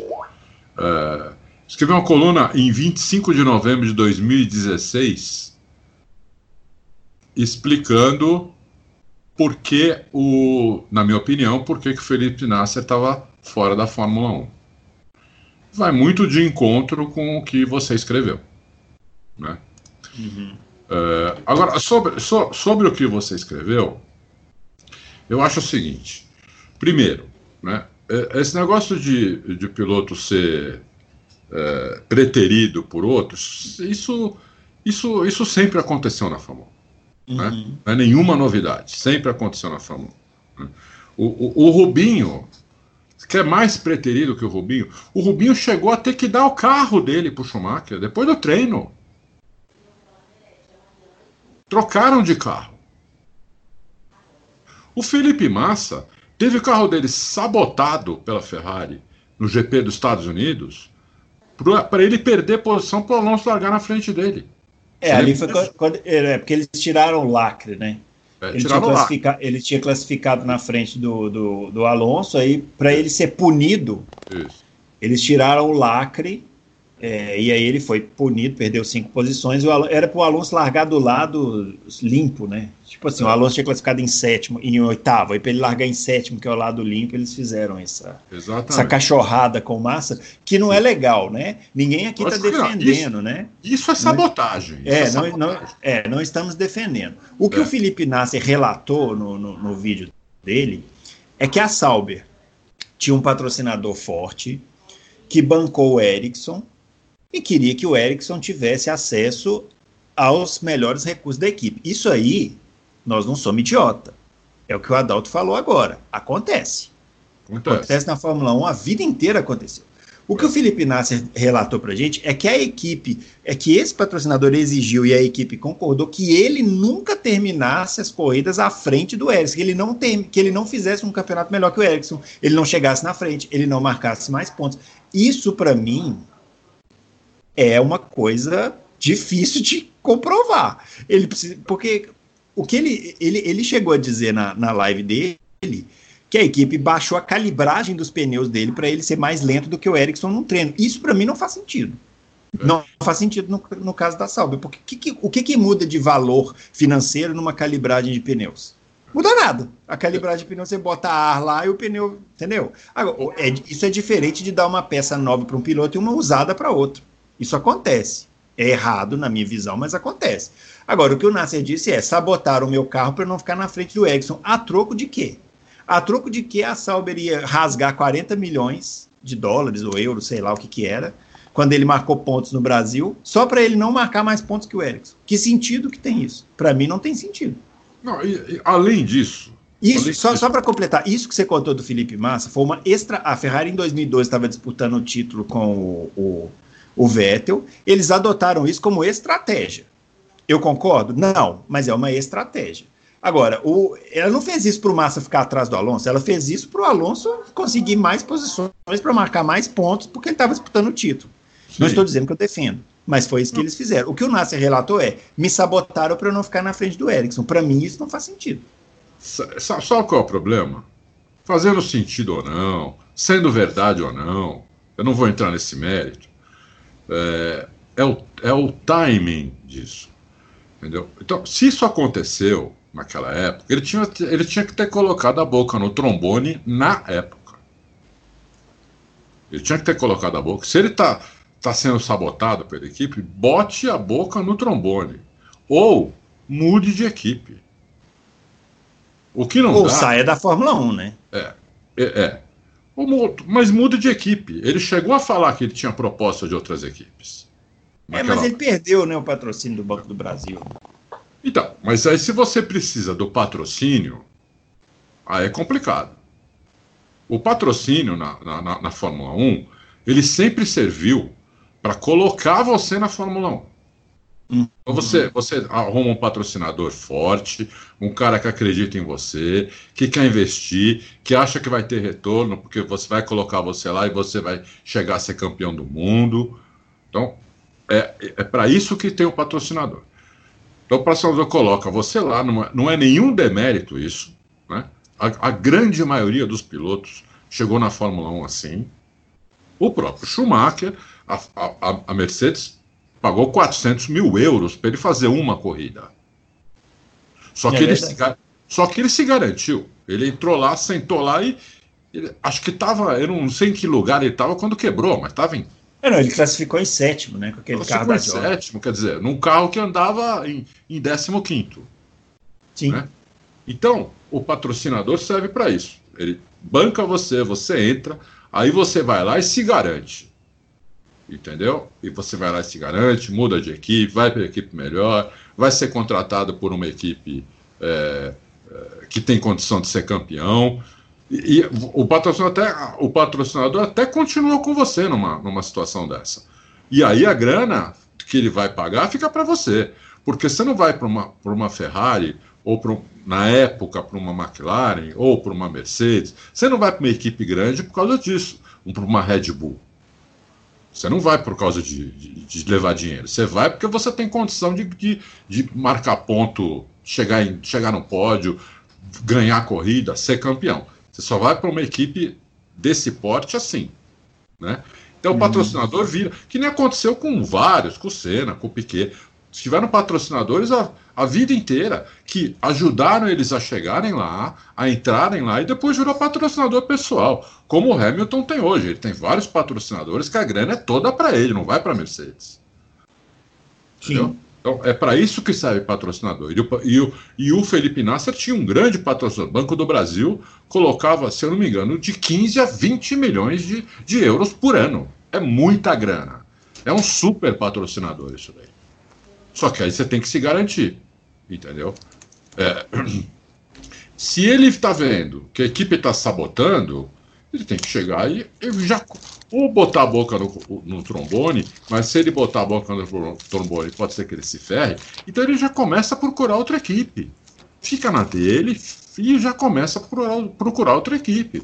Nem que seja equipe do mesmo nível, ou até pior, uma que não vá sabotá-lo. Agora, depois de quatro anos, vir e falar, ah, fui sabotado, o, o é. colocar um mecânico para falar isso, é muito melhor que o Ericsson, muito melhor que não sei quem. Não, e isso é, é isso, isso é uma coisa que eu acho curiosa também, porque nós estamos falando de um piloto que, com tudo isso, foi melhor do que o Ericsson.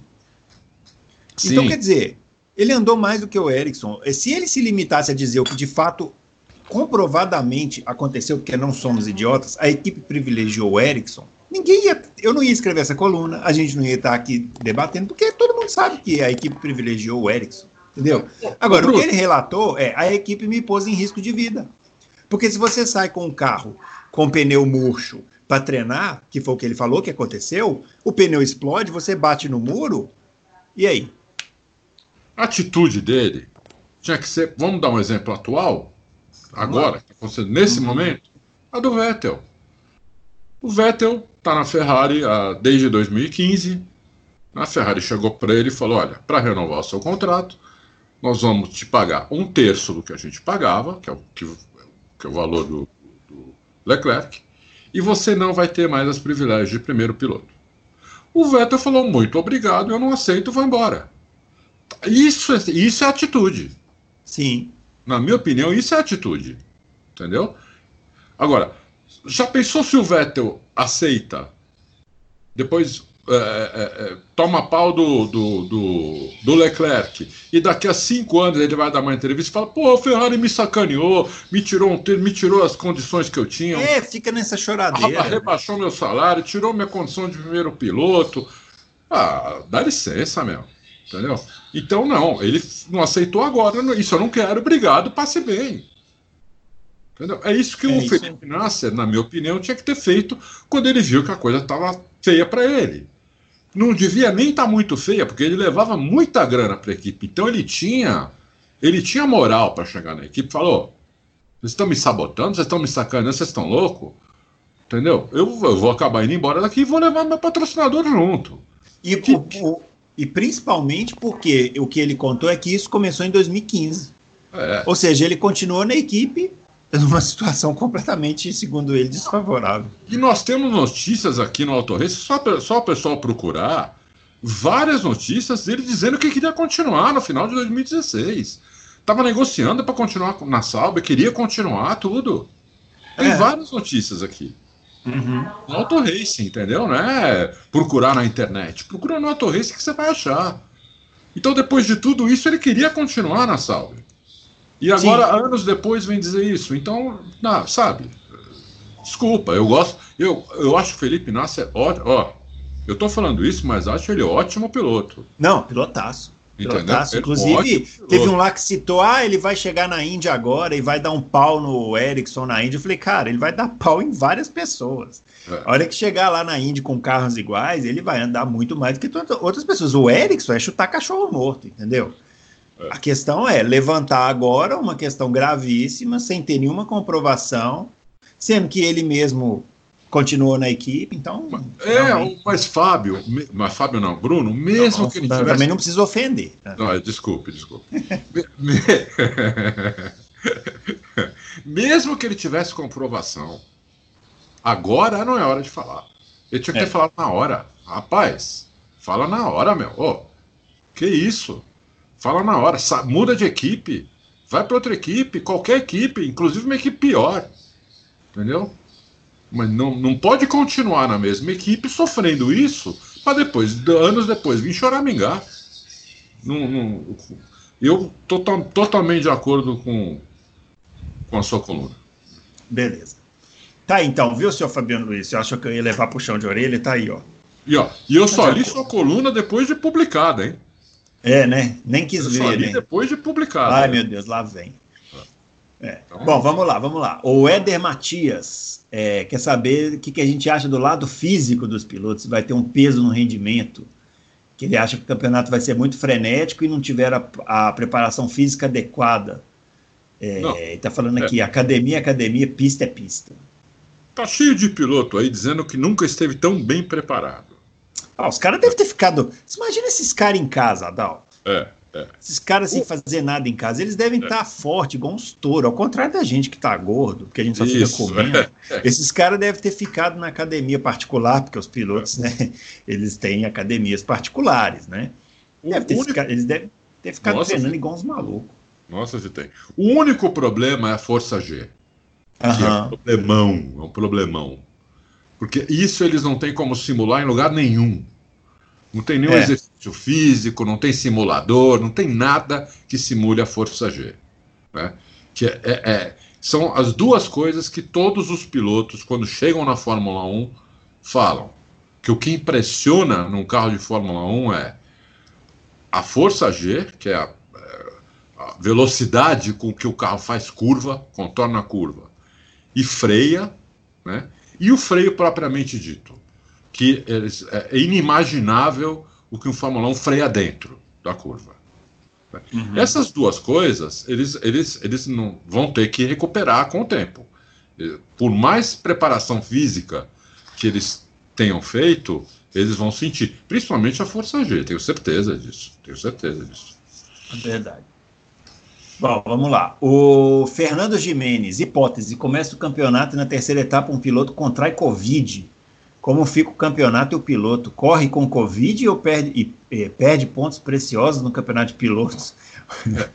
Bom, a NASCAR está passando por isso, né? Tem dois, não é o piloto, né? Se não me engano, são dois é, membros de uma equipe, né? Que tá, isso, dois mecânicos. É. É. A Fórmula 1 já falou, a gente já tinha comentado isso aqui. A Fórmula 1 já falou que se ela tiver casos, ela vai isolar a pessoa isso. e vai continuar o campeonato, né? Isso. Agora, se for um piloto, não tem vai. condição física de correr, né? Então, é, ele vai perder, ele vai perder os pontos, mas eu te garanto, viu, Fernando de Mendes, que isso aí é o de menos. É, é o de menos. Vai, e entra o reserva. Entra o, entra o reserva. Né? Reserva e vamos embora. Sem dúvida. O... O, cara não, o, cara não, vai correr com, com, com. Covid, mesmo que ele não tenha sintoma, porque tem gente que não tem sintoma, né? Tem é, mas não vai correr. É, é, não corre, muita, é, aliás, a maioria não tem sintoma, mas ele não vai correr com é, Fez o teste, deu positivo, esquece. Vai ficar, esquece. Vai, vai ficar, ficar 14 dias em casa, isolado dentro do quarto. Isso aí. Bom, mas... vamos lá. O Mário Sérgio, é, contextualizando a pergunta, quer saber, está é, falando, ó, existem vários pilotos brasileiros aspirantes à vaga na Fórmula 1, natural que achar que o Pietro e o Sete Câmara são os mais próximos. É, quer saber aqui, ó, dos pilotos brasileiros que não estão como piloto de teste, quem está correndo por fora de maneira mais clara e qual deles tem chances reais de ir para a Fórmula 1 em 2021, 2022? E o que precisam fazer para serem vistos como opção? Eu acho que por causa disso que a gente acabou de dizer aqui, né, do, da importância dos reservas esse ano, é o Pietro, né? Sim. É, o Pietro é o que está mais próximo, né? Porque é. Ele, é o, ele é o piloto reserva da Haas. É, e a Haas tem dois pilotos um pouco. É, tá trabalhoados, assim, para dizer. É, um pouco inconsistentes.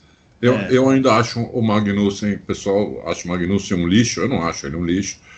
Acho ele, acho ele um piloto, um piloto bom, um piloto bom de Fórmula 1. Né? É, mas o, o Grosjean, é, eu acho que o, que o Pietro, o Pietro tem chance de pegar o lugar do Grosjean, por exemplo. Entendeu? Tem que ver aí se ele vai entregar, né? É.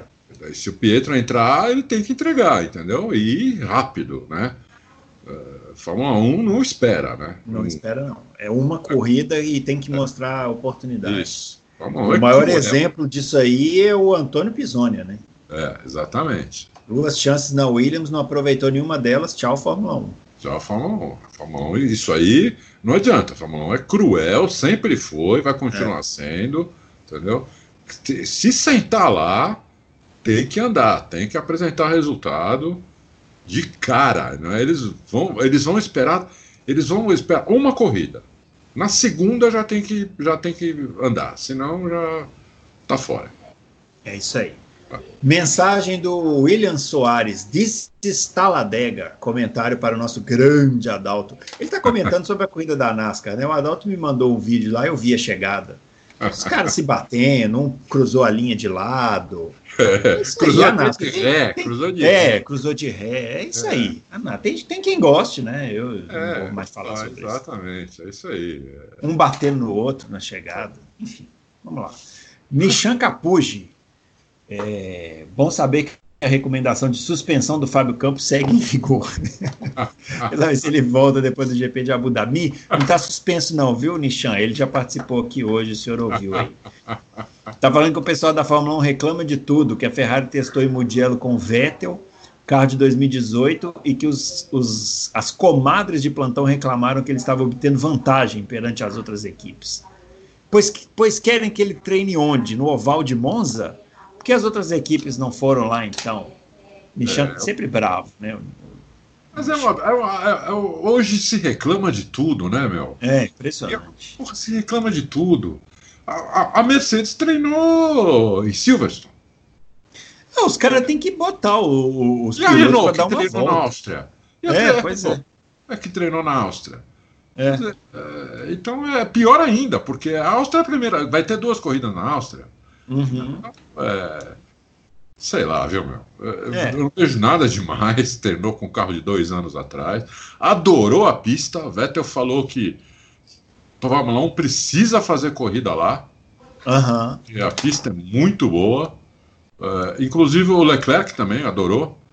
Uh, eles falaram que a Fórmula 1, quando foi fazer um teste lá no meio da temporada, acho que foi em 2018, se não me engano, todos os pilotos já tinham gostado. Bom, eu adoro a pista de Mugello, eu acho espetacular a pista. Uhum. Tudo bem, tem, tem pouco ponto de ultrapassagem, talvez tenha um só, inclusive. Mas eu adoro aquela pista, entendeu? Aquela pista é sensacional. É. é. Fica a sugestão aí, né? Quem sabe, né? E acho que o Vettel tem vantagem nenhuma, nem ele, nem o Leclerc. Vantagem que os outros não tiveram. É. Bom, vamos lá. O Siegfried, ele está falando que já que a gente fez um especial com a Fórmula Indy, sugiro é, um programa dedicado a Stock Car. Bem lembrado, viu, Siegfried? Eu só, eu só vou sugerir aqui que a gente espere, né, a Stock Car ter uma definição assim mínima de calendário, embora eu sinceramente acho que no caso da Stock Car é caso mesmo para 2021, porque e o eu, Brasil, né? E eu tenho uma novidade que nem seu Bruno Aleixo sabe. Ih, rapaz, então vamos lá, notícia em primeira mão. Notícia em primeira mão agora. Ah. Talvez, bem provavelmente, nós tenhamos um piloto de Stock Car no próximo Loucos. Ah, então pronto. Então tá resolvido o especial aí do Siegfried. Aí, e um piloto, gente... um, um, piloto que hoje está na Stock Car mas já passou ah. por muitas categorias, inclusive Fórmula 1. Legal. É. Para... então tá aí, ó. Tá... As dicas estão na mesa.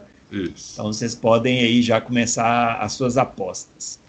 É, vamos lá. O, ah, o, o Siegfried também está tá recomendando aqui um filme 24 Horas de Le Mans, Ford vs Ferrari, na Netflix é, e Gigantes dos Motores no History 2 do, todos os dias das, é, às 21 horas. Então tá aí as recomendações do Siegfried. O Só que esse André 24 horas de Le Mans, na verdade, eu acho se for aquele famoso, acho que é só alemão o nome do filme. É, eu não sei. Eu não é. sei.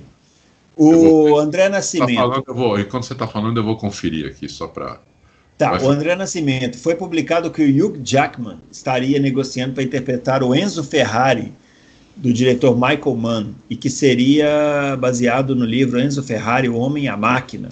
Qual a opinião de você sobre isso e se ela viria no, se ela vem no, no rastro de Ford vs Ferrari? Olha, eu não tenho nenhuma, eu não tenho condição de analisar. O Adalto é o cinéfilo aqui, se ele quiser falar. Eu não tenho condição de analisar nada sobre o ator em questão. Para mim, meu filho, tendo filme sobre automobilismo, se tiver um filme baseado aí na vida do Enzo Ferrari, eu vou ser o primeiro a sentar no cinema lá e assistir. Então, tanto faz. Você está é. sabendo disso, Adalto? Não, não estava sabendo disso, não. Não estava é. sabendo disso, não. É, então é. Mas, é... olha, é... tem tudo para ser bom. É. Tem tudo para ser, ser ruim. Se bem que o filme de automobilismo, como a gente é muito tarado por automobilismo, né? É que a gente fica procurando detalhe bobo. Né? Isso, a gente é muito detalhista, muito. É. Então a gente exatamente o que, o que você falou, né? A gente fica procurando pelo em ovo, né? É, mas assim, tem filmes de automobilismo e filmes de automobilismo, né? O Rush, por exemplo, por mais que ele é, assuma determinadas partes históricas, é, adaptadas, não, é, não deixa de ser um filmaço. Né? E, em compensação, a gente tem bombas Bom, como aquele do Stallone lá. Sobre o filme que o, que o Siegfried falou, hum. é, o Siegfried falou, né? Foi. É. Na verdade, em português, chama As 24 Horas de Le Mans mesmo. Uhum. O nome original do filme é Le Mans, é um filme de 71 com Steve McQueen. Uhum. É, é o filme, assim, que eu mais gosto de automobilismo. Sim. Que eu, eu que nunca eu, vi, viu? Você Preciso nunca viu? ver isso. É. é o filme que eu mais gosto de automobilismo. Acho. acho. que é muito bem feito. É, tem várias cenas reais. E as cenas que não são reais são absolutamente perfeitas. Um, tem um acidente no filme. Eu não vou, não vou dar, ficar dando spoiler aqui. Spoiler. Tem vários acidentes no filme, mas tem um deles que, inclusive, é em, em câmera lenta, que é espetacular. Entendeu? É, eu, eu é o filme que eu mais gosto até hoje que eu vi. Gosto mais dele do que de Grand Prix, inclusive. Uhum. Eu, eu, recomendo, e o ator é só o Steve McQueen, né? Que é uma das lendas do, do da história do cinema. Né? O cara, uhum. um monstro, né? Então, é, eu, eu recomendo fortemente esse filme. Você que não viu, se tiver na net, pode ver, porque. Correr. Apesar que eu falei tanto que a expectativa agora foi lá para cima. Mas, é, mas é bom, é bom. É. Ó, aqui, ó, a, só para complementar a pergunta do André Nascimento, é, ele falou que o Michael Andretti revelou que teve uma proposta da Ferrari para correr em 92, mas foi impedido pelo Carl Haas. Na nossa opinião, o que seria do Michael Andretti correndo na Ferrari em 92? Olha, o Michael Andretti, se, se ele não conseguiu andar naquela McLaren, que era um bom carro, 93, imagino que ele ia fazer naquela Ferrari de 92, que era uma bomba, né, Adalto? É, é, é o Michael Andretti é o seguinte: é, o, o, Michael Andretti fez tudo errado, né? É. é, é ele, ele continuou morando em Nazaré. ele foi correr numa McLaren cujo companheiro de equipe era somente o Ayrton Senna. Somente. Né? E ele achou que o que ele fazia na Indy, porque na Indy ele era um monstro, ele Sim. era muito bom na Indy, é, é uhum. é, mas muito bom mesmo, nem compara com o filho dele, nada. O filho dele é coitado. Ah, pelo amor de Deus, é. isso é até ofensa. O Michael Andretti era muito bom na Indy, muito agressivo, tudo. É, para ele andar assim na Fórmula 1, ele tinha que ter mudado para a Europa cinco meses antes ter, naquela época podia treinar, ter feito que nem fez o, o, o Jacques Villeneuve, por exemplo. O Jacques Villeneuve treinou 5 mil quilômetros uhum. na Williams antes, antes da primeira corrida na Austrália, que aliás ele quase venceu. É. Né? Então o Michael Andretti fez nada disso. O Michael Andretti chegou lá, achou que ia sentar e acelerar. E se deu muito mal. Mas não é, porque é, ele é mau piloto. Eu acho que é não, é tudo errado ele fez errado e, ele, e ele deu um pouco de azar também, porque é, aquela temporada de 93, para quem não se lembra, o Senna ele estava em litígio ali com a Fórmula 1, né? Antes da temporada, porque o Prost tinha vetado ele na Williams e ele não queria correr na McLaren, ele queria correr na Williams. Então ele ficou fazendo hora para assinar aquele contrato, tanto que ele nem chegou a assinar um contrato, né? Ele assinou um contrato que era por corrida com o Ron Dennis, e aí eles iam renovando o contrato a cada corrida, uma gambiarra lá com o Ron Dennis fez com ele. E com isso, o carro demorou muito tempo para ficar pronto. É. E o Andretti testou pouquíssimo, muito pouco. Imagina, muito ridículo. Imagina, é, a, a, Fórmula 1 em 93, ela vivia o auge da eletrônica. Os carros tinham freio ABS, controle de tração, suspensão ativa, tinha um monte de botãozinho que o cara apertava, subia o nariz, descia o nariz, a, a, aumentava a asa, e um monte de coisa. Aí o cara vem da Índia, que era um dinossauro, aquele carro que era tipo um Fórmula 1 dos anos 70, Isso. e cai num, num, num, carro que era cheio de tecnologia, ele não compreendeu é. aquilo. Tem um documentário, eu já indiquei esse documentário, é, é, chama é, A Season with McLaren. É um documentário da BBC de seis episódios. Eles acompanharam aquela temporada de 93 na McLaren. Como é que chama? Um, season? Chama A Season with McLaren. Ele é em inglês é, da BBC. E o, o, o, Michael tem um episódio que é focado no Michael Andretti, é um episódio que mostra ele no GP do Canadá. E é muito engraçado porque o Michael Andretti, eles estavam no treino e o Michael Andretti não conseguia fazer aquele cotovelo que tem no Canadá antes de entrar na reta, né? Oh. Aquele hairpin lá. E ele não entendia por quê. E ninguém conseguia entender. Ele falou assim: eu não consigo, eu piso no freio, o carro escapa traseiro e eu não sei o que, que acontece. Aí o mecânico Falou, pô, mas não é possível. Aí o mecânico teve que descobrir pelo desgaste do pneu que estava o freio desbalanceado. E aí, quando o Michael pisava no freio, a roda direita, traseira ou esquerda, não sei qual, travava, travava. enquanto a outra continuava rodando e ele perdia a traseira do carro. Isso. Ele, como piloto, não entendeu isso. Ele não conseguiu compreender isso. O piloto, o mecânico precisou ir na, na telemetria. Até eles descobrirem isso, o treino acabou. E ele acabou classificando lá atrás e tal. Então você vê que é um cara que ele não tinha conhecimento do carro. Não, Isso. Tinha, ele não se preparou para andar na, na Por Fórmula isso 1. que eu falei que ele tinha que ter treinado antes. Tinha que Você ter sabe treinado que- antes. É, você sabe que o Michael Andretti tem outra história do Michael Andretti muito boa com, com o Senna. Aham. Eles foram fazer um treino em Hockenheim. Quando Hockenheim ainda tinha aquelas retonas, né? Sim. E o Michael Andretti estava tomando um caminhão de tempo do Senna. E foi pedir ajuda pro Senna. Ele foi humilde. Ele falou: Uhum. O que está acontecendo? Ele estava tomando um segundo e meio do Senna. Ele Uhum. falou: Meu, o que, que, tá- que, que, que eu estou fazendo errado? né? Aí o, eles, eles viram telemetria, tudo, né? E o Senna falou: Pô, não, não- não- engraçado, não parece estar fazendo nada errado aqui. É, e aí tu- ficaram trocando ideia, e aí o Senna falou: Pô, deixa, eu- deixa eu guiar teu carro. Uhum. Essa história pouca gente sabe. Hum. É, e o Senna foi. pegou o carro do Andretti. E foi andar, tiraram o número do carro, o carro foi sem número. Aham. Apesar de ser um teste, acho que privado, se não me engano, só tinha a McLaren mais uma equipe. É que O Senna- naquela época faziam esses testes. Faziam, é, era, era liberado. O Senna pegou o carro, deu uma volta, voltou pro box e falou: Meu, o carro não anda em linha reta. O Uhum. carro tá, tota- o carro tá torto. Eu não sei se é problema de cambagem, se é problema de chassi. O que, por que problema é? O carro não anda em linha reta.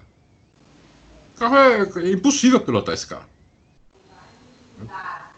É, e aí arrumaram o carro dele. Quer dizer, o, o Andretti não se ligou que o carro não andava, em, re- não andava em linha reta. Ele precisava ir guiando o carro na reta.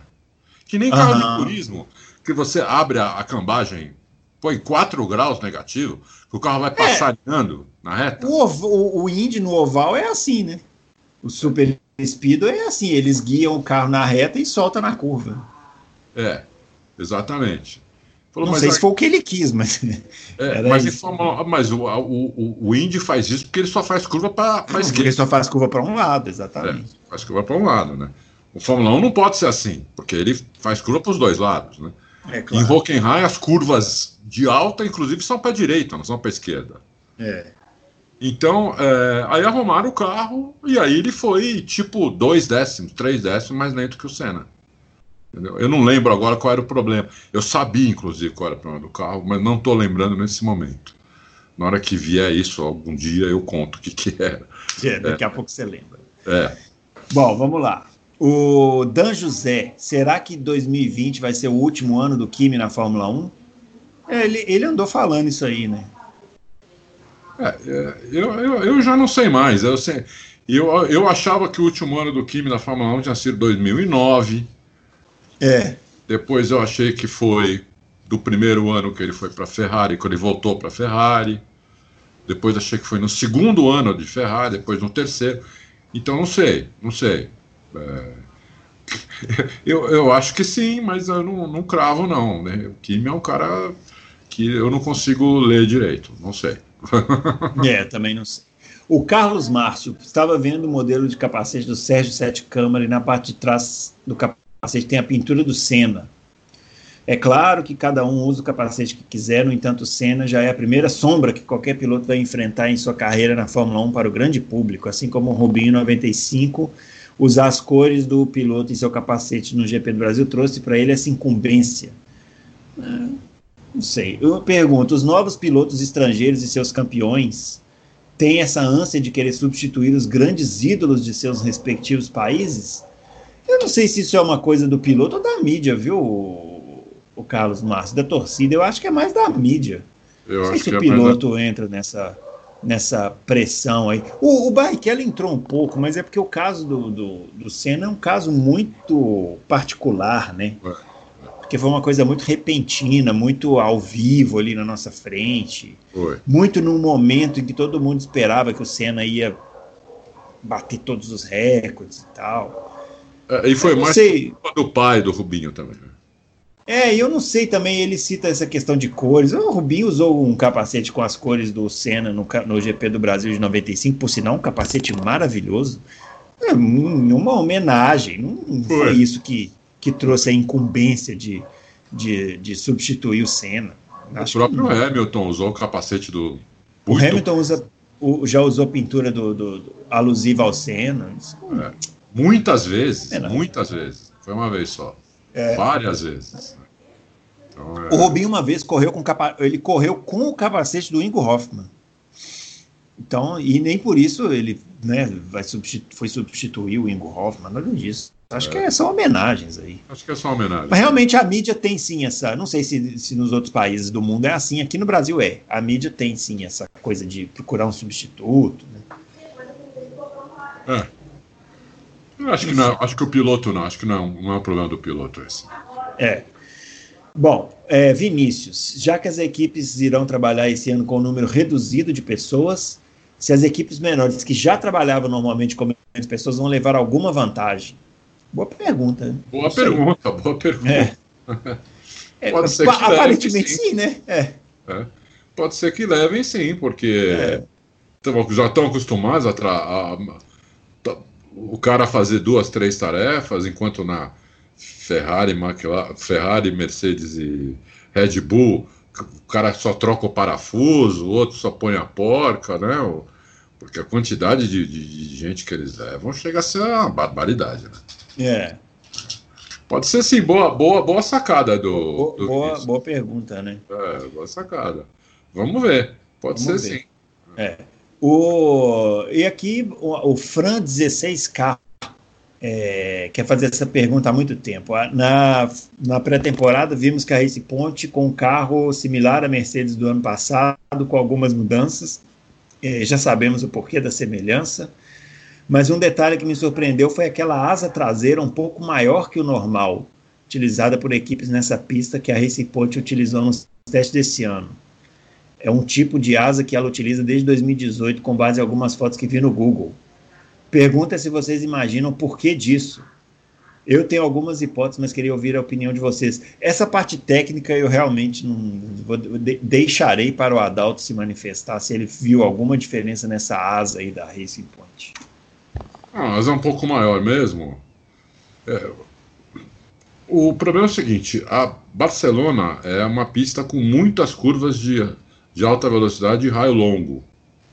Uma das poucas pistas que tem tantas curvas assim. Né? Você tem ali, depois da reta, você tem ali a chicane, que é, logo depois da reta tem a chicane, aí você entra na, na 3 ali, que é assim. É, você tem a 4, você tem a, aquela, a, a 7, é, depois você tem no terceiro setor duas curvas assim. Então, você precisa de bastante downforce lá. Então, talvez eles tenham usado essa asa por ser Barcelona. Uhum. Uh, mas é muito difícil a gente cravar também isso, né? É. Mas eu acho que é, é, é, uma, é, uma, é uma hipótese essa. Não sei se ele falou essa hipótese, mas se ele falou, pode ser, pode ser que seja assim. Uh, é, é, porque por mais cópia do que a que a Racing Point tenha feito da, da Mercedes, por exemplo, é, o, como será que é o assoalho da Racing Point nova? Né? O assoalho é super importante na, no downforce. Né? É, então, se a Mercedes não ajudou, não deu, não deu o, o desenho do, do assoalho dela para Racing Point, aí já o carro da Racing Point, mesmo sendo uma cópia do da Mercedes, não vai ser a mesma coisa. Não vai ser a mesma coisa. E aí não vai adiantar nada, né? Ser parecido não, é, exatamente, entendeu? Porque o, o, o assoalho é. Por que, que o assoalho é tão importante? Porque ele, ele gera downforce com pouquíssimo arrasto. É, é, é, é uma das peças que mais que menos arrasto gera no, no, no Fórmula 1 e, e gera downforce. Entendeu? Então, se você não tiver um, se você não tiver um, um, um assoalho que faça isso, você precisa pôr mais asa no carro. Então essa é uma outra hipótese uhum. de, a, de a Racing Point ter ido com uma asa maior. Porque ela não estava conseguindo gerar downforce, uh, o assoalho não estava conseguindo gerar downforce para o difusor. Entendeu? Do jeito, que a, do jeito que o carro da Mercedes gera. Então eles, eles colocam uma asa maior. Colocando a asa maior, você tem mais arrasto, né? E o carro vai andar menos de reta. Então, é. É, é, aí já, já complica. Então, essas são, acho que são as hipóteses mais que eu consigo enxergar agora, assim, melhores para essa, essa, essa, essa pergunta. Bom, para finalizar aqui, ó, o Dino Júnior queria saber a opinião do mestre Adalto sobre o personagem mais fascinante, mais distante do mundo dos loucos por automobilismo. O pessoal faz umas introduções, né? É, afinal de contas, em algum momento da sua vida, pode ser que você consiga conversar com o piloto de Fórmula 1, mas pilotar o carro só em sonho. Tem ideia de desempenho? Ô Adalto, eu estou entendendo que ele está perguntando como você acha que deve ser pilotar um carro de Fórmula 1. Estou imaginando que a pergunta é mais ou menos essa aqui. O Adalto, que para quem não sabe, já entrou no carro de Fórmula 1, né? Adalto? É. Olha, olha, Dino, o, dizem, é evidente, eu nunca pilotei um carro de Fórmula 1, então eu não, eu não, eu não posso fazer essa comparação. Mas dizem que o que mais se aproxima do carro de Fórmula 1, de todos os veículos, é um kart, um kart de pista. Não um kart indoor, um kart de pista, um kart, um kart de 30 cavalos. Né? É, que é uma coisa assim é, quase do outro mundo. Quando você começa é uma coisa que dá, dá para ser feita, né? Um kart não é uma coisa tão cara assim, ainda mais se você não for competir, né? Eu andei muitos anos de kart sem competir porque não tinha grana para para competir, porque para competir você precisa ter vários motores, precisa ter vários jogos de pneus, precisa ter uma equipe, é, é bastante dinheiro que gasta. Agora, se você comprar um kart bom, tiver aí dois motores, né?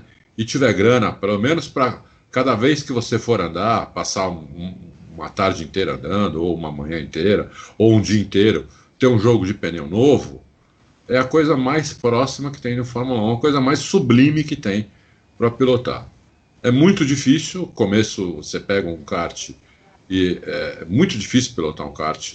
É, ele anda demais, é, é muito rápido, é muito mais rápido que qualquer carro que você já tenha andado de rua. É, inclusive, eu já tive a oportunidade de andar de Porsche Turbo S, de Ferrari, de Ferrari, de McLaren, de Lamborghini, todos os carros mais rápidos né, uh, que existem de produção, eu já, eu já andei, e não faz muito tempo. É, são excelentes, é maravilhoso tudo, mas não se compara a um kart de pista. Entendeu? kart de pista é muito rápido. Muito, muito rápido. Freia muito dentro, acelera muito rápido, contorna muito rápido. Quando você acha que a traseira saiu, você vai corrigir, você já virou, você já rodou no começo, nas primeiras 200 voltas que você for dar no kart. Quando você achar que a traseira está saindo, você já, já era. Né? Uhum. É, você não corrige mais. Entendeu? O kart você tem que você não pode deixar a traseira escapar, você tem que faz, você tem que controlar a traseira, você tem que fazer ela escapar de propósito se você quiser. Você já sabendo que ela vai sair. Porque daí você já vai corrigir antes, quase que antes dela sair. Se ela escapar sem querer, você não traz mais. A não ser que você ande anos de kart. Né? Você compra um kart e ande anos com ele. Então, pilotar um Fórmula 1 deve ser absolutamente sublime. Né? Não, é, seria assim a, a coisa suprema que tem para quem gosta de, de, carro de corrida. É a coisa suprema que existe, os próprios pilotos falam. É, por isso que você vê os pilotos não querendo largar o osso, é. um, os pilotos querendo voltar a correr, mesmo sendo velhos. Por que, que o Schumacher voltou a correr? Né? E o Alonso está querendo voltar, porque, meu, não tem nada igual a Fórmula 1. É por isso, entendeu? Tem nada, é. tem nada. É um, é um monstro, é, um, é, a coisa mais sublime que existe. Eu vi um, um vídeo do, do Martin Brundle guiando um Force India dois anos atrás, num Sim. teste também, Chegou uhum. a ver isso? Não, eu não vi. Eu, o Martin Brundle, o Martin Brundle, ele, ele é, acho que a cada dois anos ele, ele, ele, ele senta no Red Bull e dá umas voltas, né? Pra, até para ele poder se atualizar como comentarista. Igual os comentaristas daqui, né? Eles são muito é, ironia mode on aí. É. mas ele o Martin chorou. Brundle ele faz isso. Ele chorou. Ele estava uhum. na terceira ou quarta volta, ele começou a chorar dentro do carro, entendeu? Um cara que, um cara que foi piloto de Fórmula 1 anos um cara é. que na, na, na, Fórmula 3 foi o maior rival do Senna, tudo. É um cara que está lá, uh, comentarista, um dos melhores comentaristas do mundo, se não for o melhor. É, e o cara chorou. O cara chorou, entendeu? Então, para você ter uma ideia do que é sublime, o que deve ser sublime ganhar o Fórmula 1. Dá para ganhar o Fórmula 1 se tiver muito dinheiro, né? Tem lugar, você sabia disso, Bruno? Tem lugares que você anda de 1. Sim, eu sei. E, e, tinha um programa, tem um programa em Paul Ricard, né? É. E antigamente tinha um programa em Manicurs também. Você o, tinha os carros lá disponíveis é. e tal. Na Suécia também, tem nos Estados é. Unidos. Só que, assim, é uma barbaridade. Você tem que ser muito rico. Né? É. é um negócio de, de 15 mil dólares para cima para você dar aí 10, 12 voltas na pista. É, tem uns caras que são donos, né, de uns Fórmula 1 antigos. Se, Isso. se você pesquisar no, no, no YouTube aí, é. você acha é, esse, esses carros, eles existem e andam, né? É, e alguns essa... bem conservados. É. Tem aquele programa da Ferrari que eles chamam cliente, né? É. Que o, os colecionadores de Ferrari, eles, a Ferrari faz um, um tour durante o ano. Esse ano, evidentemente, não está fazendo, né? Mas faz é. um tour durante o ano, vai em várias pistas, vai inclusive em Laguna Seca. Uhum. E, e, esse pessoal é, guia as Ferraris antigas. Né? Os Fórmula 1 antigos, eles guiam lá. Evidentemente que ela não está setada como era na época para o piloto da época fazer tempo, mas é um Fórmula 1 e é um, é um absurdo ainda o que anda. Não é a mesma coisa, assim como esses de aluguel também não são a mesma coisa, mas é a coisa mais próxima que tem. Eu não tenho. Se eu tivesse condição financeira, eu, eu ia todo ano fazer isso. É, basicamente. É. Muito bem, pessoal. Muito bem, senhor Adalto, é isso. Isso aí. Finalizando aqui as nossas perguntas. Muito boas perguntas. A gente volta na próxima semana, né? Já com o Fábio Campos aqui. Fábio Campos pediu para reforçar o Twitter dele, é o arroba campusfb. Eu sou o arroba é, Bruno Aleixo 80 e o Adalto é o arroba Adalto Race. Então segue a gente lá, que a gente fala umas bobagens de vez em quando, inclusive sobre outros temas também. Não é isso? Muito bem. Eu não falo que eu tenho medo de apanhar. O Adalto tem medo de apanhar, mas ele tá ficando mais tu... está ficando mais tuiteiro agora, Adalto. Tá, tá legal. Tá, tá... O Adalto ele tem tweetado assim coisa de uma vez por semana. Tá, tá, é. tá legal. Tá legal. Muito bem, pessoal, é isso. Vamos lá, a gente volta na próxima semana, já aí na semana da corrida da Áustria, vamos comentar bastante aqui e quem sabe aí com essa surpresa que o Adalto é, é prometeu, né? Beleza, muito bem, pessoal. Um grande abraço para todo mundo e até lá.